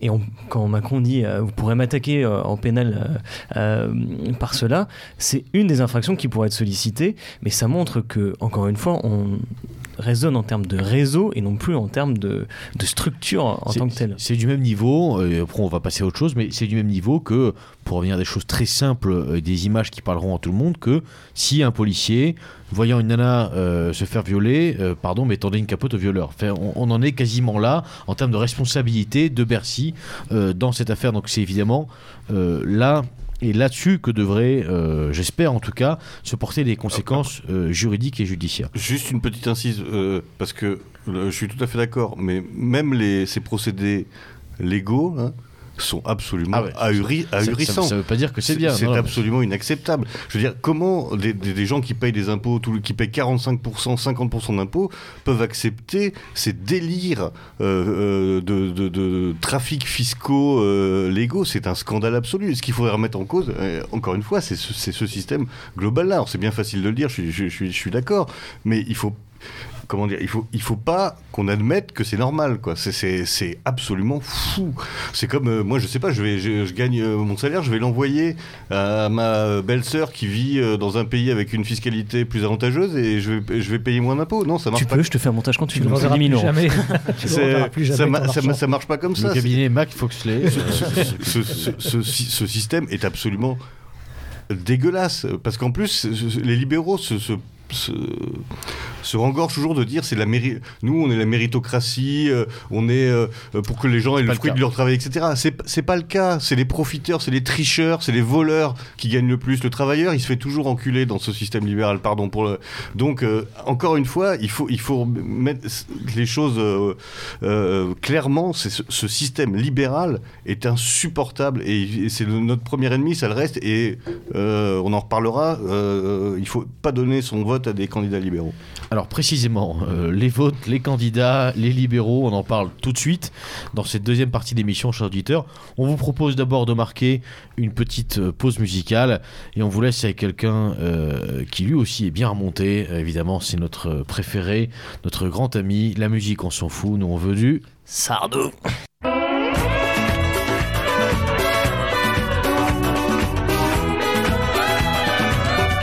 Moi, monsieur, j'ai fait la colo. Dakar, Conakry, Bamako. Moi, monsieur, j'ai eu la belle vie. Autant béni des colonies, les guerriers m'appelaient grand chef. Autant glorieux de la web, j'avais des ficelles au képi. Autant béni des colonies. On pense encore à toi, au.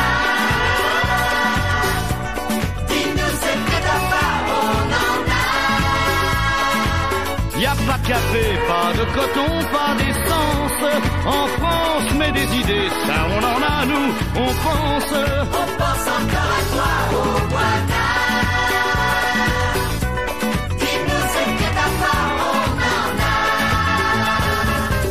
a. Pour moi, monsieur, rien n'égalait les tirailleurs sénégalais qui mouraient tous pour la patrie, autant béni des colonies. Autrefois à Colombéchat, j'avais plein de serviteurs noirs et quatre filles dans mon lit, autant béni des colonies. On pense encore à toi, au. Dis-nous c'est que ta part, on en a. Y a pas de café, pas de coton, pas d'essence. En ça on en a nous, on pense. On pense encore à toi, au Rwanda.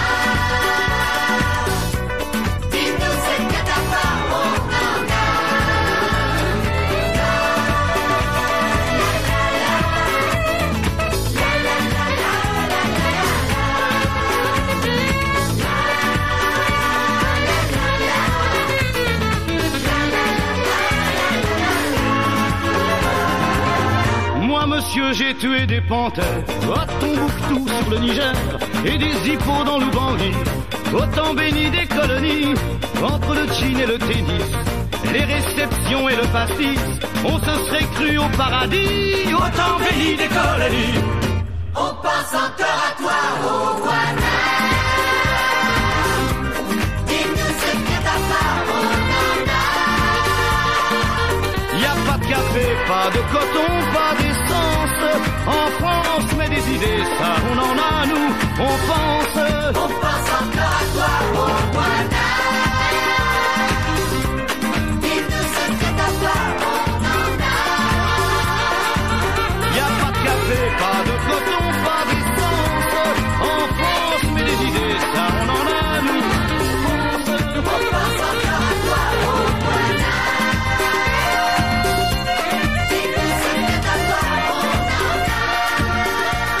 retour, chers auditeurs, après cette euh, pause musicale, on espère que vous avez apprécié notre cher euh, Michel Sardou, qu'on salue, euh, salue bien bas et avec qui on partage cette haine euh, du monde, évidemment.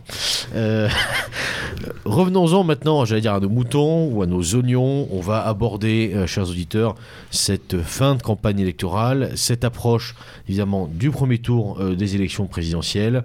On va faire ça en deux temps.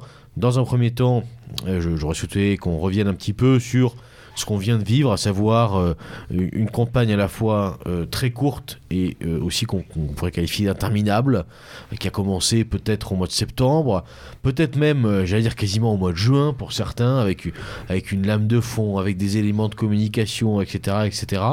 Euh, donc une, première partie euh, là-dessus et une deuxième partie où on est évidemment, euh, euh, actualité oblige, contraint d'aborder eh bien, ces, ces derniers instants de campagne, ces petits chamboulements de dernière minute qui ont lieu et de voir ce qui se dessine un petit peu pour, bien sûr, les législatives. Alors, pour commencer, ce début de campagne, euh, donc qu'on va situer par commodité, parce que on, on pourrait remonter encore plus tôt, on- qu'on va situer à la Toussaint, ce que je vous propose, euh, a été évidemment marqué par le phénomène euh, Zemmour, qui, et on en parlait en micro euh, à l'instant, qui finalement euh, a pris fin quasiment, euh, j'allais dire le 24 février, le jour de l'invasion de l'Ukraine par la Russie. Euh, Est-ce qu'il y a des, enseignements qu'on peut déjà tirer avant même d'avoir les scores hein, finalement de ce premier tour? Question, Je euh, pense que le, question le piège. score de Zemmour, euh, du score de Zemmour dépendra le- la recomposition euh, de la droite et de la droite euh, patriote nationale. Je pense que ce score-là est important. Euh, après, au-delà de ça, je pense que la campagne n'a pas eu lieu. En fait, le, le Covid et euh, le conflit euh, russo-ukrainien ont euh, annihilé toute campagne électorale. On a eu une petite fenêtre de tir à un moment où les médias et euh, Zemmour a surfé habilement là-dessus. Mais en fait, il n'y a pas eu de campagne, il n'y a pas eu de débat, il n'y a pas eu d'idée. Macron n'est pas rentré dans l'arène, il a eu fait un meeting unique. Je, veux dire, euh, bah, euh, je pense que bah, moi, j'aurais du mal à sortir des propositions du programme de Macron, par exemple, à part la retraite à, à 65 ans. Les droits et les devoirs. Voilà, ça, ça- Allez, ça, ça, oui, on a bien compris. euh, voilà. Et ça, et encore les droits et les devoirs, moi pourquoi pas? Si c'est pour un bien commun, euh, oui, mais en fait là, c'est les, les droits et les devoirs euh, pour McKinsey, c'est ce qu'on disait tout à l'heure, donc c'est un peu compliqué. Rouba. Alors, ce qui est étonnant, c'est qu'on a cette campagne électorale. On a vécu deux ans en Covid. On a l'impression qu'on a tout oublié. Il n'est pas du tout question du Covid.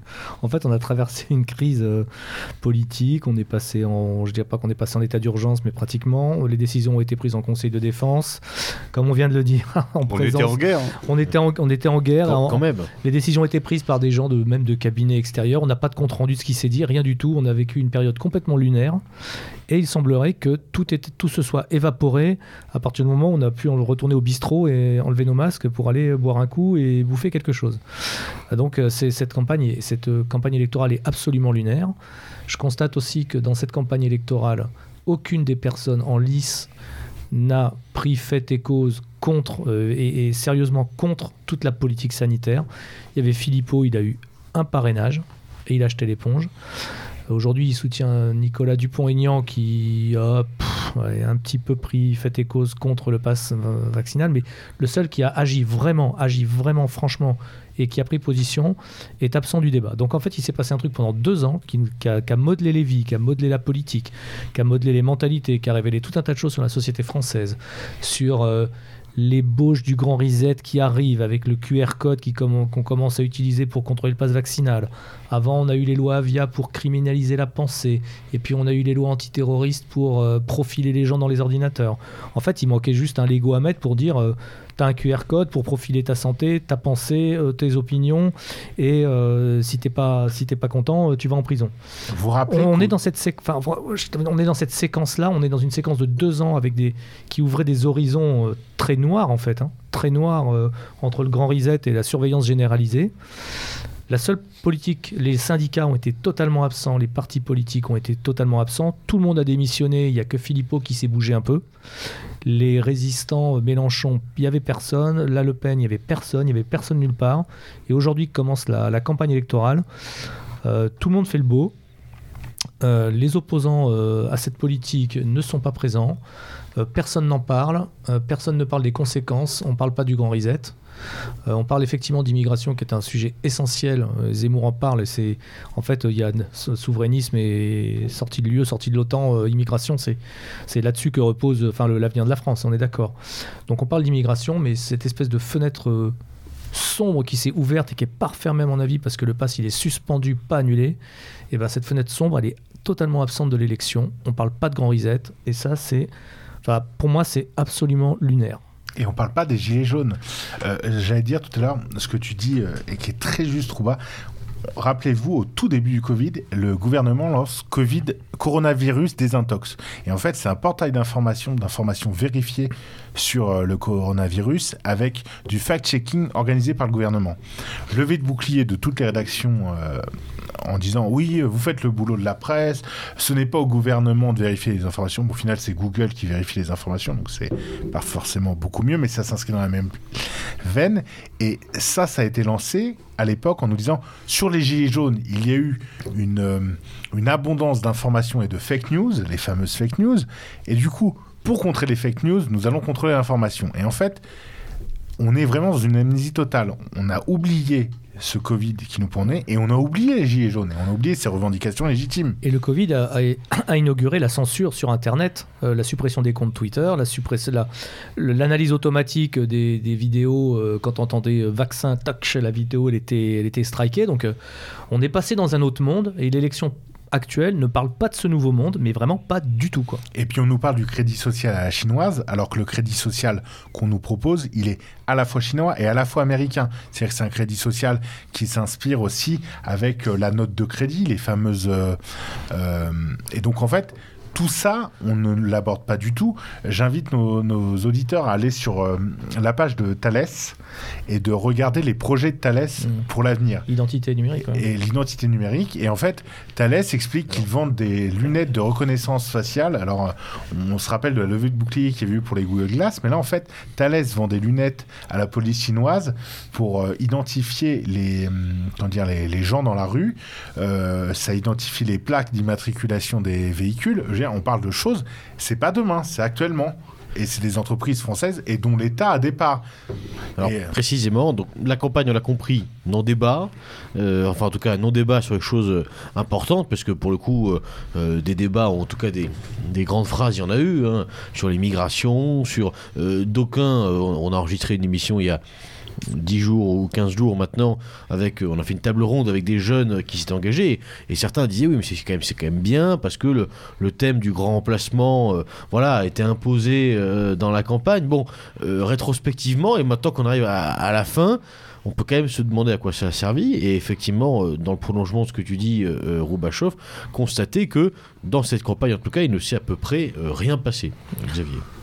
Oui, alors je suis tout à fait d'accord avec ce qui vient d'être dit, euh, sauf que moi j'ai l'impression que c'est euh, toujours pareil. J'ai pas souvenir non plus des, débats et des idées euh, extraordinaires qui ont été. j'ai l'impression que c'est la démocratie moderne qui est, qui est nulle. Et en effet, elle est peut-être un peu plus nulle d'élection en élection, parce que le niveau général des candidats baisse. C'est pour ça qu'on en vient à regretter des crapules absolues comme Chirac ou, Mitterrand, parce qu'ils avaient au moins un vernis intellectuel, culturel, que maintenant euh, il n'existe plus. Mais j'ai l'impression que au niveau de la qualité du débat et de- de- des idées, euh, on est dans la, on est dans la moyenne de la, de, cette, de la, démocratie ou en tout cas de la cinquième, de la cinquième République. Euh, je suis, par contre, en effet, ça, ça m'avait pas marqué, mais je trouve que c'est très vrai. Cette, on a l'impression qu'en effet, le, Covid a été une parenthèse qui n'a quasiment pas existé et on faisait comme si rien ne s'était passé. Ça, c'est vrai que c'est un peu, c'est un peu troublant et c'est un peu inquiétant parce que je suis tout à fait d'accord sur le fait qu'on n'est pas sorti du tout euh, de l'auberge et euh, qu'on pourrait avoir quelques désillusions dans ce domaine-là euh, assez rapidement après les, après les élections. Moi, ce qui me marque, c'est en effet, c'est d'une part, c'est la médiocrité des, la médiocrité des candidats, mais encore une fois, c'est un, un peu, oui. Encore un peu moins bien, mais enfin bon, c'est pas non plus. Il n'y a, il y a pas de chute ex- extraordinaire. Est-ce qu'Anne Hidalgo est pire que Benoît Hamon? C'est une, question. Il était à 6,5, elle est à 2,5 pour Ouais. l'instant dans les sondages, on verra ce qu'elle fait. Mais bon, on est quand même dans un délitement généralisé. Après, il y a évidemment la question de, du phénomène Zemmour, qui est, qui est intéressant, puisqu'il a en effet mis sur le euh, débat public des, des questions euh, qui étaient un peu écartées. euh, Ça, c'est essentiel. hein. Euh, grand remplacement, c'est essentiel. grand Le mec, il a fait un, remplacement, il a fait un euh, pas, hein, franchement. moi, un sujet qui parle peut-être moins à- aux masses, mais euh, les, lois les lois mémorielles, euh, enfin euh, des choses dont on a fait quand même. Ça faisait longtemps qu'on n'avait pas entendu euh, euh, une forme de courage quand même historique, etc., qui, qui est, qui est assez rare. Mm, Ça, je, je, le, je ne lui enlèverai ja- jamais ça, donc, euh, et qui a suscité un enthousiasme. Donc c'est pas c'est pas anodin quand même. Euh, le fait de pas s'excuser systématiquement, de pas demander pardon, de pas dès qu'on dit ah bah vous, vous avez vous êtes euh, il y a des nazis avec vous, euh, bah, il dit non mais il y a pas de nazis, foutez-moi la paix, on parle de politique etc. Euh, Il y a des choses positives je pense dans, dans- dans ce phénomène qui, qui en effet a l'air de s'essouffler aujourd'hui, mais qui aura quand même prouvé, à qui donne des indices intéressants. C'est-à-dire qu'on peut, on n'est pas obligé de s'excuser, on n'est pas obligé de se euh, dédiaboliser pour. Il y a une voie qui serait ouverte alors. il, il me semble que ça, en tout cas, euh, euh, ça a cassé quand même quelques, quelques habitudes euh, à la génuflexion systématique, à la, à la, à la repentance, à la diabolisation. Euh, C'est la méthode Trump un peu. hein. Tu rentres dans l'art et puis voilà. Après, euh, Xavier, tu l'as très bien écrit euh, sur ton blog. euh, Zemmour remet une pièce en relégitimisant un système qui n'était de moins en moins légitime. Ah oui, mais ça, ça c'est un autre problème. C'est euh, soit on considère qu'il faut il faut plus voter. Et dans ce cas-là, on s'en désintéresse complètement. Soit on, essaie de prendre ce qu'il y a de mieux ou de moindre mal dans, l'élection. En effet, moi, ce que je regrette, c'est c'est- c'est ce, euh, que les gens y croient encore. Euh, je pense qu'il va y avoir des terribles désillusions euh, dès dimanche prochain et encore plus dimanche d'après. Et cette espérance qui existe encore chez tant de gens que tout peut changer en mettant un bulletin de vote dans une urne une fois tous les cinq ans, en tant que militant politique, ça me navre parce que c'est faux. C'est faux. Ça, même dans le plus op- optimiste des scénarios, euh, la structure euh, générale, etc., fait que ça ne peut pas être euh, une révolution, que ça ne sera jamais un changement radical. Ça peut être, en effet, ça peut freiner le tombereau de merde qu'on se prend sur la gueule. Donc, donc, en effet, ça peut valoir le coup. Mais que des militants politiques pensent encore qu'on va changer, on va imposer notre vision du monde par l'élection, ça me paraît totalement fou et totalement euh, même contre-productif parce que je vois des énergies, je vois de l'argent dépensé massivement qui pourrait être tellement mieux utilisé dans des, des, des- des, euh, Dans nos communautés, euh, dont on parlait tout à l'heure. oui, dans nos communautés, dans la construction d'une d'une contre-société, dans, dans plein de choses. Et, là, ça va s'effondrer dans, deux semaines et tout le monde sera encore plus dépité, encore plus déprimé, en se disant tout est foutu. Et, voilà, et on, attendra cinq ans le nouveau sauveur. Ça, ça m'insupporte en effet. Cette, croyance quasiment religieuse dans l'élection me paraît être en fait anti-politique. Euh, euh, quand, on refuse de, jouer le jeu politique, les gens disent oui, mais en fait vous êtes un, euh, vous faites pas de politique, vous êtes un utopiste, etc. Moi, je crois que c'est au contraire faire le jeu de la démocratie contemporaine, c'est ça qui est anti-politique. C'est apolitique. Alors, il y, avait, euh, pour clôturer un petit peu sur le phénomène Zemmour, il y a quand même un argument et un but euh, quasiment euh, avoué publiquement, qui était très clairement de terminer, de casser ce qui pouvait rester encore du Rassemblement national, de mettre fin à cette, euh, cette hégémonie héréditaire euh, d'une famille sur un, camp national et de repasser à autre chose pour libérer des énergies, libérer euh, aussi des façons de faire et de se libérer de cette espèce de caste qui était au, au pouvoir, en tout cas au Rassemblement national. C'est un discours qu'on a entendu souvent, alors forcément qu'on l'a entendu surtout chez ceux qui chez Zemmour, hein, euh, par définition. Euh, bon, quand on voit les, un petit peu les, derniers jours hein, de, ce qui se passe, euh, quoi qu'on pense d'ailleurs, et je vous rassure tout de suite, on n'en pense pas forcément que du bien, voire même on en pense très peu de bien. Quoi qu'on pense du Rassemblement national, on peut pas fermer les yeux sur le fait qu'il y a une remontée. Alors, cette remontée est-elle euh, naturelle Est-elle mécanique Est-elle aussi or- or- orchestrée, organisée? La question, elle mérite d'être posée, je crois. Malgré tout, il y a une remontée de Marine Le Pen dans cette campagne, qui fait une fin de campagne qui est, euh, je veux dire, en tout cas, dans une dynamique qui est meilleure euh, que, celle, que, que celle de son concurrent direct, à savoir Eric Zemmour. Donc, qu'en est-il de ce point de vue-là, sur, sur cet objectif, sur ce but, qui semble-t-il, en tout cas pour l'instant, n'est pas atteint? Bah déjà, moi, je constaterais que on veut torpiller le Rassemblement national en le recréant et en reprenant un Le Pen. C'est-à-dire que euh, bah, l'arrivée de Marion Maréchal, euh, alors peut-être que certains vont trouver ça génial et tout, mais en fait, tu remets du Le Pen dans ton parti et en fait, tu recrées un Front National bis.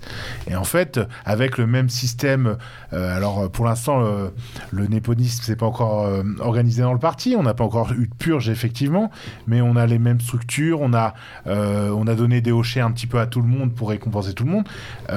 Les lendemains, vont être très difficiles à reconquête. Je veux dire, bon, on va pas rentrer dans des prospectives, mais je, je pense qu'il y aura des règlements de compte. Tous ceux qui avaient rallié le RN, les prises de guerre, ce sont les mêmes prises de guerre de, Zemmour. Dire, euh, Collard, Rivière, euh, même des- on, apprend, euh, même des gens dont j'ai oublié le nom, ils sont députés européens, ils rejoignent Zemmour. Ah, bah, ils étaient députés européens à Rassemblement national, bah, c'est bien, je les avais jamais entendus parler, je les avais jamais vus. Et j'ai la prétention de penser m'intéresser un peu à la chose politique. Donc, en fait, j'ai l'impression qu'on recrée cette même structure. Donc, tuer le Front National, ça va être difficile parce que c'est un petit peu le.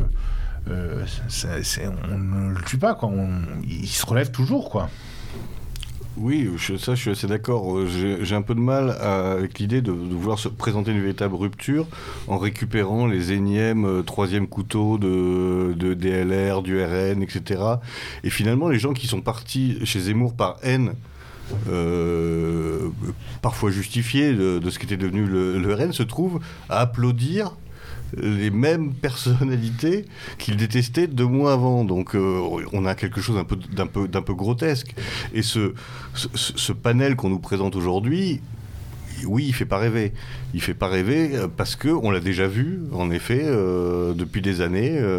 c'est des anciens LR, des anciens RN. euh, donc c'est, je pense qu'il y avait une, il y avait un espace, mais qu'il a été mal occupé et qu'on nous refait encore une fois euh, l'union des droites, euh, le, le discours euh, conservateur, libéral, pour donner un peu à tout le monde, la droite versaillaise, pour faire plaisir. on- moi, je vois pas en fait finalement, à part dans les discours de, de Zemmour qui sont en effet l'instant aussi, a des bons discours. plutôt, bri- plutôt brillant et plutôt au-dessus de la moyenne, euh, en tout cas sur l'idée de la France, etc.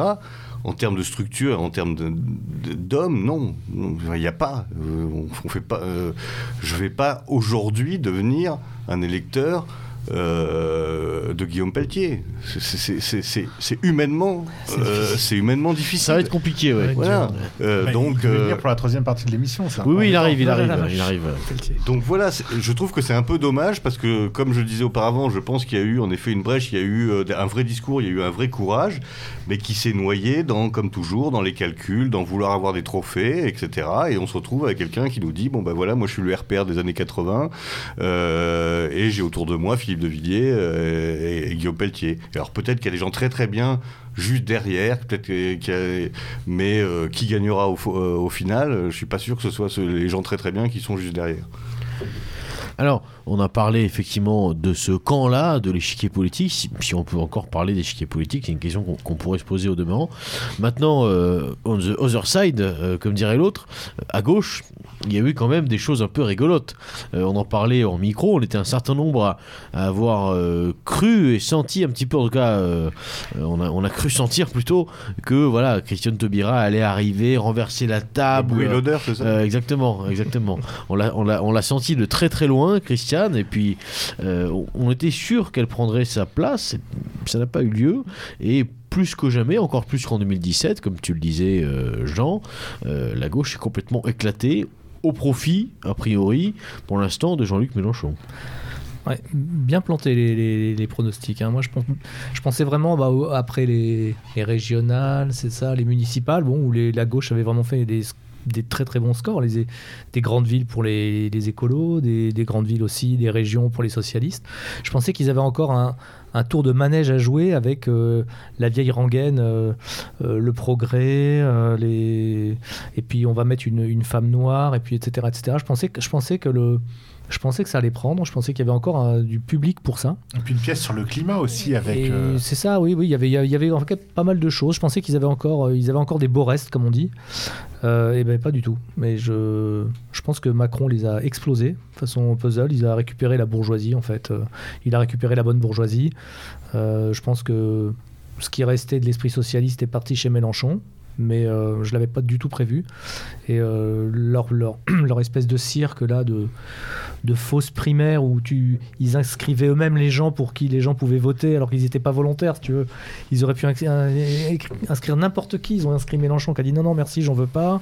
Ils ont inscrit des gens qui voulaient pas venir pour qui les gens votaient quand même. Ils leur ont mis des notes. euh, C'était un espèce de mélange de progressisme, de, On, a- de on aurait dû essayer d'inscrire le lieutenant Sturm. Exactement, peut-être que- voilà, c'est. Et là, ils se sont noyés un peu dans leur. euh, dans un espèce de, de- de cirque. Et, et en plus, après, il y a, il y a Taubira qui était une espèce d'erreur de casting. En fait, elle savait pas ce qu'elle faisait là, quoi. Elle pensait vraiment que son image de- d'espèce de madone progressiste servirait à. suffirait à attirer les voix et les gens, qu'elle les rallierait comme ça, comme un espèce de Christ. euh, tu vois, euh, voilà, euh, une Christ femelle noire, euh, voilà. Et, et en fait, il a fallu qu'elle parle. Et C'est quand- dark. comme Ouais. Et quand elle a parlé, ça a été la catastrophe parce qu'en fait, c'est une erreur de casting, elle savait pas quoi Mais elle dire. s'est même fait avoir sur une question, à mon avis, qu'on a peut-être un peu oubliée, qui est celle du social. C'est-à-dire que toutes les CI qui ont été euh, faites contre elle, c'était sur sa méconnaissance des mécanismes sociaux, des aides, etc. Ouais. Et on voit à l'inverse, euh, alors qu'on attendait, on moi j'attendais plutôt de cette, euh, de- des campagnes à gauche, des, je- des, des- des sorties sur le sociétal, comme on avait vu sur les primaires avec, euh, son nom m'échappe, euh, la folle furieuse. euh, Euh, ouais, Rousseau, exactement. Euh, mais on voit par exemple le PCF renaître de ses cendres et qui est à 5%. Enfin, ça me paraît. Si on, on Oui, nous mais ça avait va dit. être un, un cheval pour Mélenchon. C'est-à-dire que euh, oh, je pense, on verra, on va pas faire la prospective électorale, hein, je serai très mauvais là-dedans, mais je pense que Roussel a... On va pas en faire, mais on en fait quand même. Non, mais j'en fais rapidement. mais je pense que Roussel a redonné euh, la foi à des gens qui votaient euh, communistes en disant bon, en fait, les communistes français, un peu Georges Marchais, tout ça. Et je pense qu'au bout du bout, ces gens-là, une grande partie n'iront pas voter Roussel et voteront Mélenchon au dernier moment en se disant le vote utile. Et, euh, et d'ailleurs, on le voit, il y a un mouvement, la Libération a lancé ça, euh, des artistes euh, qui s'engagent pour Mélenchon, des élus de tous les partis de gauche qui s'engagent pour Mélenchon. Donc il y a un mouvement. La gauche sait qu'elle ne pèse un score historiquement faible. Mais cette même gauche, avec ce score historiquement faible, peut se qualifier au second tour. Et en fait, et peut même remporter la mise, parce qu'on a 66% des Français qui ne veulent pas de Macron pour un deuxième mandat. Ouais. Mais Roussel, lui, il appelle pas à voter Mélenchon parce qu'il sait que le Parti communiste euh, a besoin de quand même d'un petit socle de voix à lui pour peser après dans les législatives et, et, même pour être et faire des échanges. Ça, c'est la tambouille, la pure tambouille. et même pour être remboursé Pour pour, l'élection. Mais euh, Roussel ne l'appelle pas, mais les gens, euh, Ouais, bon, euh, c'était toujours ce, ce réflexe de vote utile. Euh, bon, déjà, que, que je trouve très con, pardonnez-moi le mot, mais le vote, euh, soit vous votez pour des idées, soit vous restez à la maison, soit vous allez à la pêche. Mais euh, le vote utile, ben, ça n'existe pas. Le vote utile, c'est votre vote. euh, En fait, le, le vote utile, c'est le vote qui est dicté par les instituts de sondage. C'est ça, en fait. C'est-à-dire qu'en fait, on va, les gens vont décider en fonction Ouais, des gens qui sont positionnés potentiellement pour passer au second tour. C'est-à-dire qu'en fait, euh, vous adaptez votre vote à ce qu'on vous dit de vote, à ce qu'on vous dit de voter. Donc, moi, en effet, je, je- là, je suis euh, tout à fait d'accord euh, avec toi. Il faut, le vote utile est une bêtise totale. Si on fait l'effort d'aller voter, il faut voter pour ses idées, ou pour en tout cas ce qui est le moins éloigné de ses idées, parce que malheureusement, euh, nous, on n'a quand même pas un choix très large. Mais si on veut voter, il faut voter et pas faire de calculs, parce que ces calculs, ils dépendent d'instituts de sondage dont on ne sait euh, absolument pas la véracité, la probabilité, etc., qui sont sous, qui sont Euh, aussi opaques que McKinsey. qui sont à peu près aussi opaques que McKinsey, etc. Et donc on se fait toujours fourrer en essayant de faire des calculs en disant euh, je vais voter. Non. Voilà. Le, seul, le seul intérêt de cette élection, c'est de pouvoir voter pour quelqu'un qui est le moins éloigné. Ça permet aussi de se compter, de savoir euh, euh, quelles sont les véritables forces. Si on commence à calculer, euh, euh, moi je me souviens à une époque, on, nous- on nous disait même, j'ai même failli voter Bérou parce que Bérou était peut-être capable de battre Hollande au second tour. Enfin des trucs. C'est la faute à voter Giscard, non? Euh, non, mais ça, ça, ne reparlons pas du, du, passé, des passés dou- du passé douloureux. Non, mais euh, plus, sérieusement, en effet, euh, le vote utile, c'est le vote imposé par les sondages. D'ailleurs, moi, je pense que les sondages devraient être interdits un mois ou deux avant, euh, avant l'élection, parce qu'en fait, c'est eux qui influent sur les décisions des, euh, Alors, des C'est la électeurs. prophétie autoréalisatrice. Ça, précisément, précisément ces sondages depuis le départ, et c'est un peu ma dernière question, euh, qui nous fait basculer euh, sur ces dernières minutes là, de, sur, ces, sur, sur ces derniers jours, pardon, avant le, le premier tour, et surtout sur le, sur le second aussi, qui n'est pas dénué d'intérêt malgré tout. Euh, depuis le départ, on, on nous fait comprendre à travers ces sondages qu'en gros il n'y aura pas match pour la victoire. La question c'est qui sera second. Alors, euh, tantôt c'était. euh, et, d'ailleurs, on l'a vu, pardon, mais euh, les, débats typiquement de Zemmour, c'était. mais moi, je suis capable d'aller au second tour. C'était jamais. moi, je suis capable de, gouverner la France. Non, ça, bon, ça, de toute façon, c'est Macron. Donc, il y a cette espèce de postulat qu'il y a une réélection du président sortant, point barre. Première question.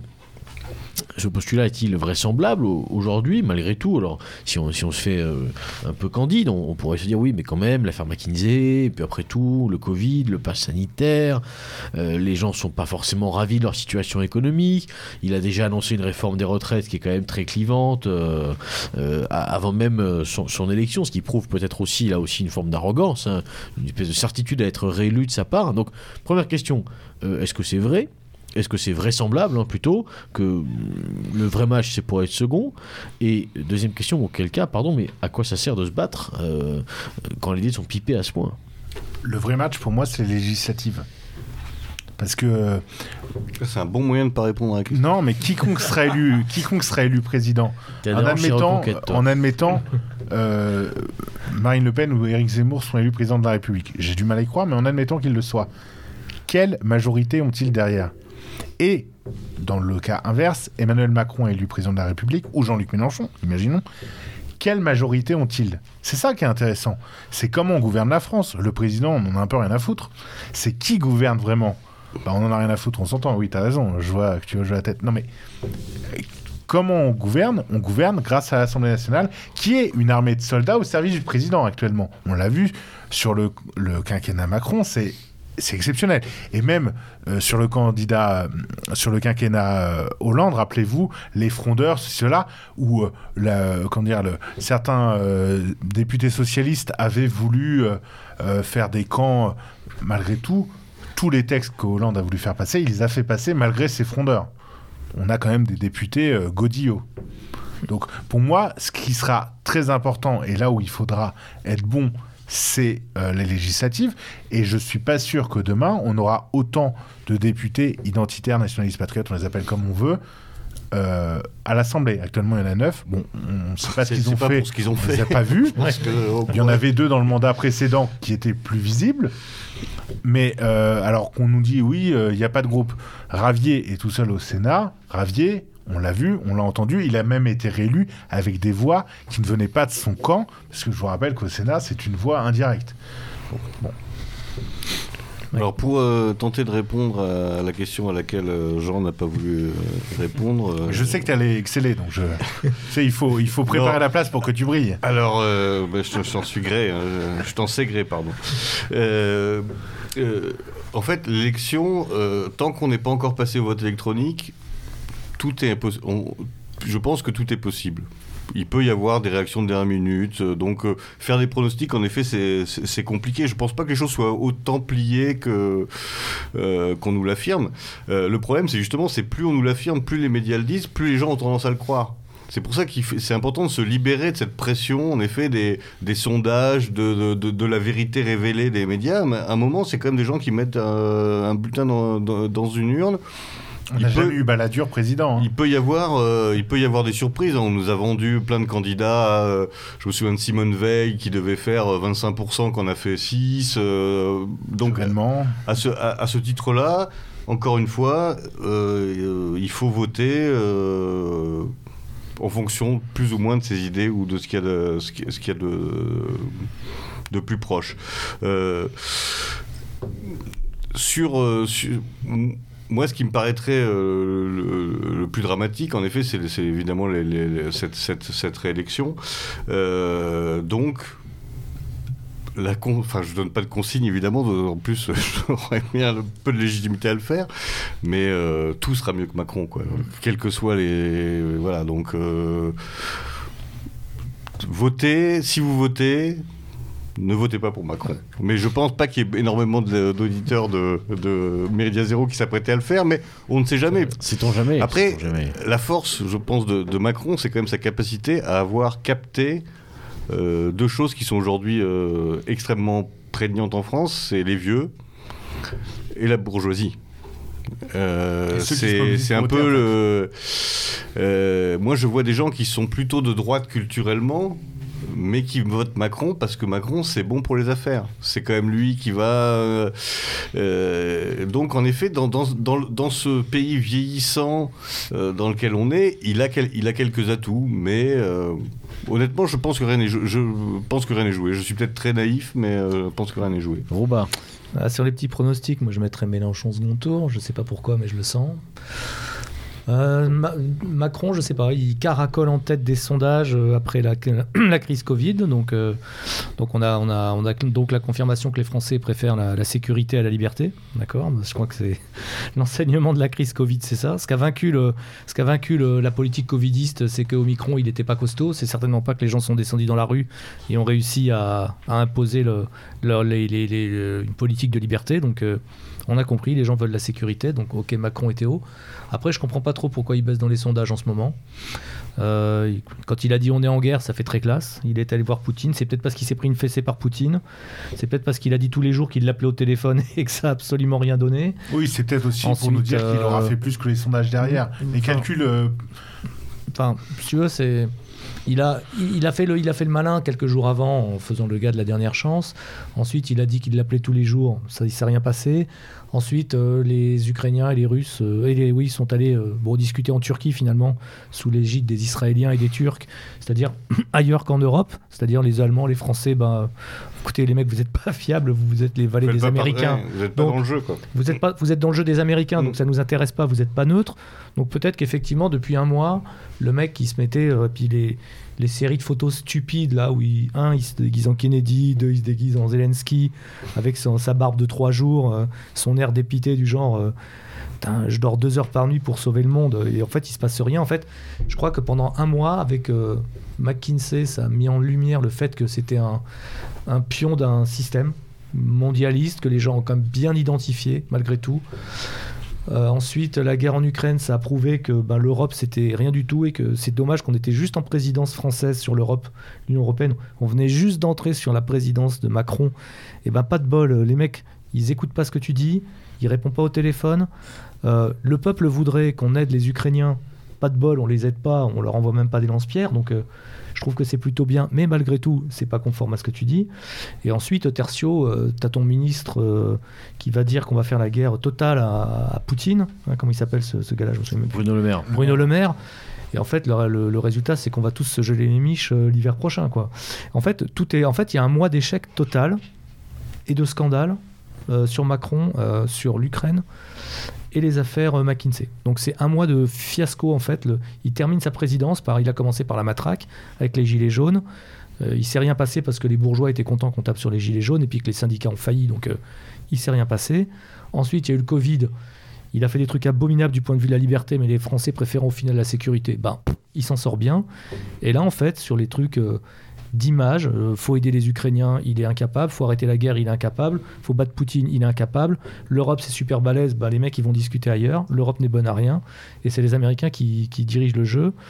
Et euh, on commence à se rendre compte que, bah, effectivement, le gars ne, ne pèse rien. C'est un, faux chef. Ouais, Jupiter Et- est un peu faible. Et il ne, pèse, il, ne pèse, il ne pèse rien. Et effectivement, cette dégringolade, c'est peut-être ça. C'est peut-être ça. Et donc, euh, à mon avis, euh, face à Mélenchon, et en- après, face à un gars comme Mélenchon, je pense que là, il y a un réflexe tout sauf Macron qui commence à être prégnant dans la population. Euh, chez tous les gens euh, aujourd'hui, voilà, les, tous les ce qui est un peu souverainiste, euh, et, et je pense aujourd'hui est, est prêt à, à aller au-delà de ces, de ces vieux dégoûts. Je pourrais presque voter pour un, un Mélenchon qui est malgré tout avec derrière lui une horde de, de wokistes indigénistes qui sont pour moi un- des ennemis. hein. Ah oui, oui. C'est des ennemis, c'est des ennemis pour moi. Donc la, la- Mais je pense que Mélenchon aime la France, il l'aime mal, il en a une mauvaise définition, mais il aime la France. Alors que Macron ne l'aime pas et il nous aime pas. Il nous méprise, pour lui on est de... on est de la Valtaille, et puis il a son, son élite à lui de, de, de, despotes, de éclairés avec sa petite armée, qui est là pour nous diriger, nous, nous gouverner. Donc, euh, et je pense que je suis pas le seul. Et il y a plein de gens, à mon avis, qui seraient prêts à voter pour lui. Est-ce que la gauche serait prête à voter pour Le Pen? Ça, par contre, je sais pas. Surprise. Je vais faire mon, mon Michel Onfray de base. Je pense que de toute façon, le gagnant, ce sera soit l'abstention, soit un candidat qui est libéral économiquement, que ce soit Zemmour, Mélenchon, euh, euh, qu'importe. Un Maastrichtien. un maastrichtien, un, Europé- un union européiste, non pas un européiste, un union européiste, et un globaliste. Et finalement, ça fait la boucle avec ce qu'on disait au tout début, c'est-à-dire que le problème de penser le réel euh, comme il existe nous oblige à penser avec le rapport de force et les rapports de force tels qu'ils sont. Euh, et de fait, on est dans ce carcan de pensée où on est obligé de penser dans cette vision globale et où on parle de l'élection sans vraiment avoir de sentiments, euh, puisque bah, c'est absolument pas notre combat. On n'a pas un combat globaliste, on a un combat qui est national, communautaire. En tout cas, je pense euh, même plutôt un combat à avoir qui n'est pas global mais total, c'est-à-dire un combat de société. Et c'est ce que tu disais, Xavier, tout à l'heure. Il faut en fait arrêter de, vouloir penser qu'on va pouvoir changer quelque chose par le vote. C'est parce que ce qu'il faut changer, ce n'est pas l'élection présidentielle, le vote, c'est le système dans son entier. Et ça fait un peu tarte à la crème de parler comme ça, mais à partir du moment où on se détache de ce réel-là, bah, ça nous permet d'imaginer d'une part notre société, d'abord notre communauté, ensuite notre société, et euh, de ne pas être ni déçu euh, et ni, euh, ni euh, trop, euh, Frustré. euh, trop frustré complètement. Et de- non plus de ne pas être candide. Alors ça fait, euh, enfin je vais pas renvoyer les auditeurs à des lectures comme Evola, etc. Je ne ferai pas l'affront de, de ça, mais c'est c'est d'abord une construction intérieure et de penser d'abord de s'affranchir de ce réel-là, puisque ce réel-là ne nous correspond de toute façon pas et qu'on a perdu d'avance. On est dans un combat qui est global et qui ne nous correspond pas. Effectivement, on, peut aussi, et ça sera peut-être d'ailleurs le- notre mot de conclusion, chers auditeurs, on peut aussi euh, voir dans l'abstention une, forme de vote utile. euh, euh, on en parlait tout à l'heure, je voulais le dire. On parle de vote utile, peut-être que l'utilité, la vraie aujourd'hui, c'est celle de l'abstention, peut-être celle du désengagement aussi, celle de dire bon ben nous on ne souhaite plus participer à cette mascarade tout simplement on n'a plus envie d'être euh, euh, spectateur du spectacle pitoyable et de plus en plus pitoyable que vous nous proposez. Alors bien sûr, il ne s'agit pas ici de railler ou alors de critiquer euh, des camarades s'étant engagés dans une campagne électorale euh, d'un côté ou d'un autre, enfin euh, pour l'un ou pour l'une, il y a une forme de militantisme qui convient à chacun d'entre nous, évidemment. En revanche, bon, on, on pourrait quand même s'interroger, je crois, légitimement sur cette propension que euh, certains de nos camarades peuvent avoir à nourrir des espoirs complètement démesurés et providentiels euh, en se réfugiant derrière des candidats. Euh, ça vaut aussi pour ceux qui se réfugient derrière des chefs d'État étrangers sous prétexte que ceux-là voilà, chevauchent un ours en cassant quatre bouteilles de vodka avec, avec- avec leur tête. Plus que toutes les autres, cette campagne, cette onzième campagne, finalement fut celle, on l'a dit, du non-débat, d'une vraie fausse démocratie, on l'a dit aussi, dans laquelle euh, euh, finalement le- l'endroit euh, où l'électeur va se faire une idée sur potentiellement celui qui va diriger son pays, la destinée de son pays, c'est dans face à Baba. Enfin, je, veux dire, on parle quand même de ça. Donc, chacun joue son petit rôle, tient sa petite posture parle à son petit public, fait sa petite tambouille, comme on le disait à l'instant. C'est vrai pour Zemmour et Le Pen, c'est vrai pour Roussel et Mélenchon, des deux côtés. Euh, on se rend bien compte qu'il n'y a plus aucun salut à espérer de cette échelle nationale. Euh, et euh, le seul conseil peut-être qui nous a semblé raisonnable de donner à nos auditeurs pour ce week-end c'est de passer un excellent dimanche. Que ce soit dans l'isoloir mais plutôt d'ailleurs sinon en famille ou entre camarades. Mais surtout pas perdu dans de, vains espoirs. Messieurs est-ce que vous souhaitez dire éventuellement un mot de la fin? Moi, j'ai un dernier mot. Alors déjà, je voulais faire un clin d'œil à plusieurs camarades qui ont écrit des ouvrages récemment. Louis Alexandre qui a écrit une très bonne brochure sur les héros du peuple sont immortels. Jean-Eudes Gana qui vient de sortir un ouvrage Pourquoi l'Alvarium qui raconte euh, l'histoire de un petit peu de comment ils ont fondé l'Alvarium et toutes les activités annexes qui regorgent d'anecdotes. Donc un clin d'œil aussi à lui aux camarades d'Académie Christiana qui viennent de sortir un programme politique dont pourraient s'inspirer les candidats de notre famille de pensée, avec des idées qui sont parfois audacieuses, dont certains euh, auditeurs seront peut-être pas forcément en accord à 100%, mais qui ont le mérite de mettre un vrai coup de pied dans la fourmilière. Donc euh, un grand bravo à eux et donc j'encourage tout le monde à, se documenter là-dessus. Et j'espère qu'on ne passera pas de face à Baba à dans le Baba euh, pour les cinq prochaines années. Messieurs Non, juste euh, bah, dire le, le combat politique commence le lendemain de l'élection. Ah bah tiens, c'est très bien ça. Je dis pareil. Foxley je vais reprendre une de tes formules euh, que tu me dis souvent à mon oreille euh, le soir en normand. chuchotant. Ne prépare pas euh, les, les- les grands soirs, mais, mais les jolis matins. Mais les petits matins, exactement. Merci à tous eh bien, de nous avoir accompagnés ce soir. Merci Robachoff, Xavier, Jean-Ernest. Merci aussi à mon préféré, le favori de tous. je veux parler bien sûr de Foxley. Chers auditeurs, en attendant comme il se doit, on vous laisse en musique et on vous dit à l'abordage. Et, pas, de quartier.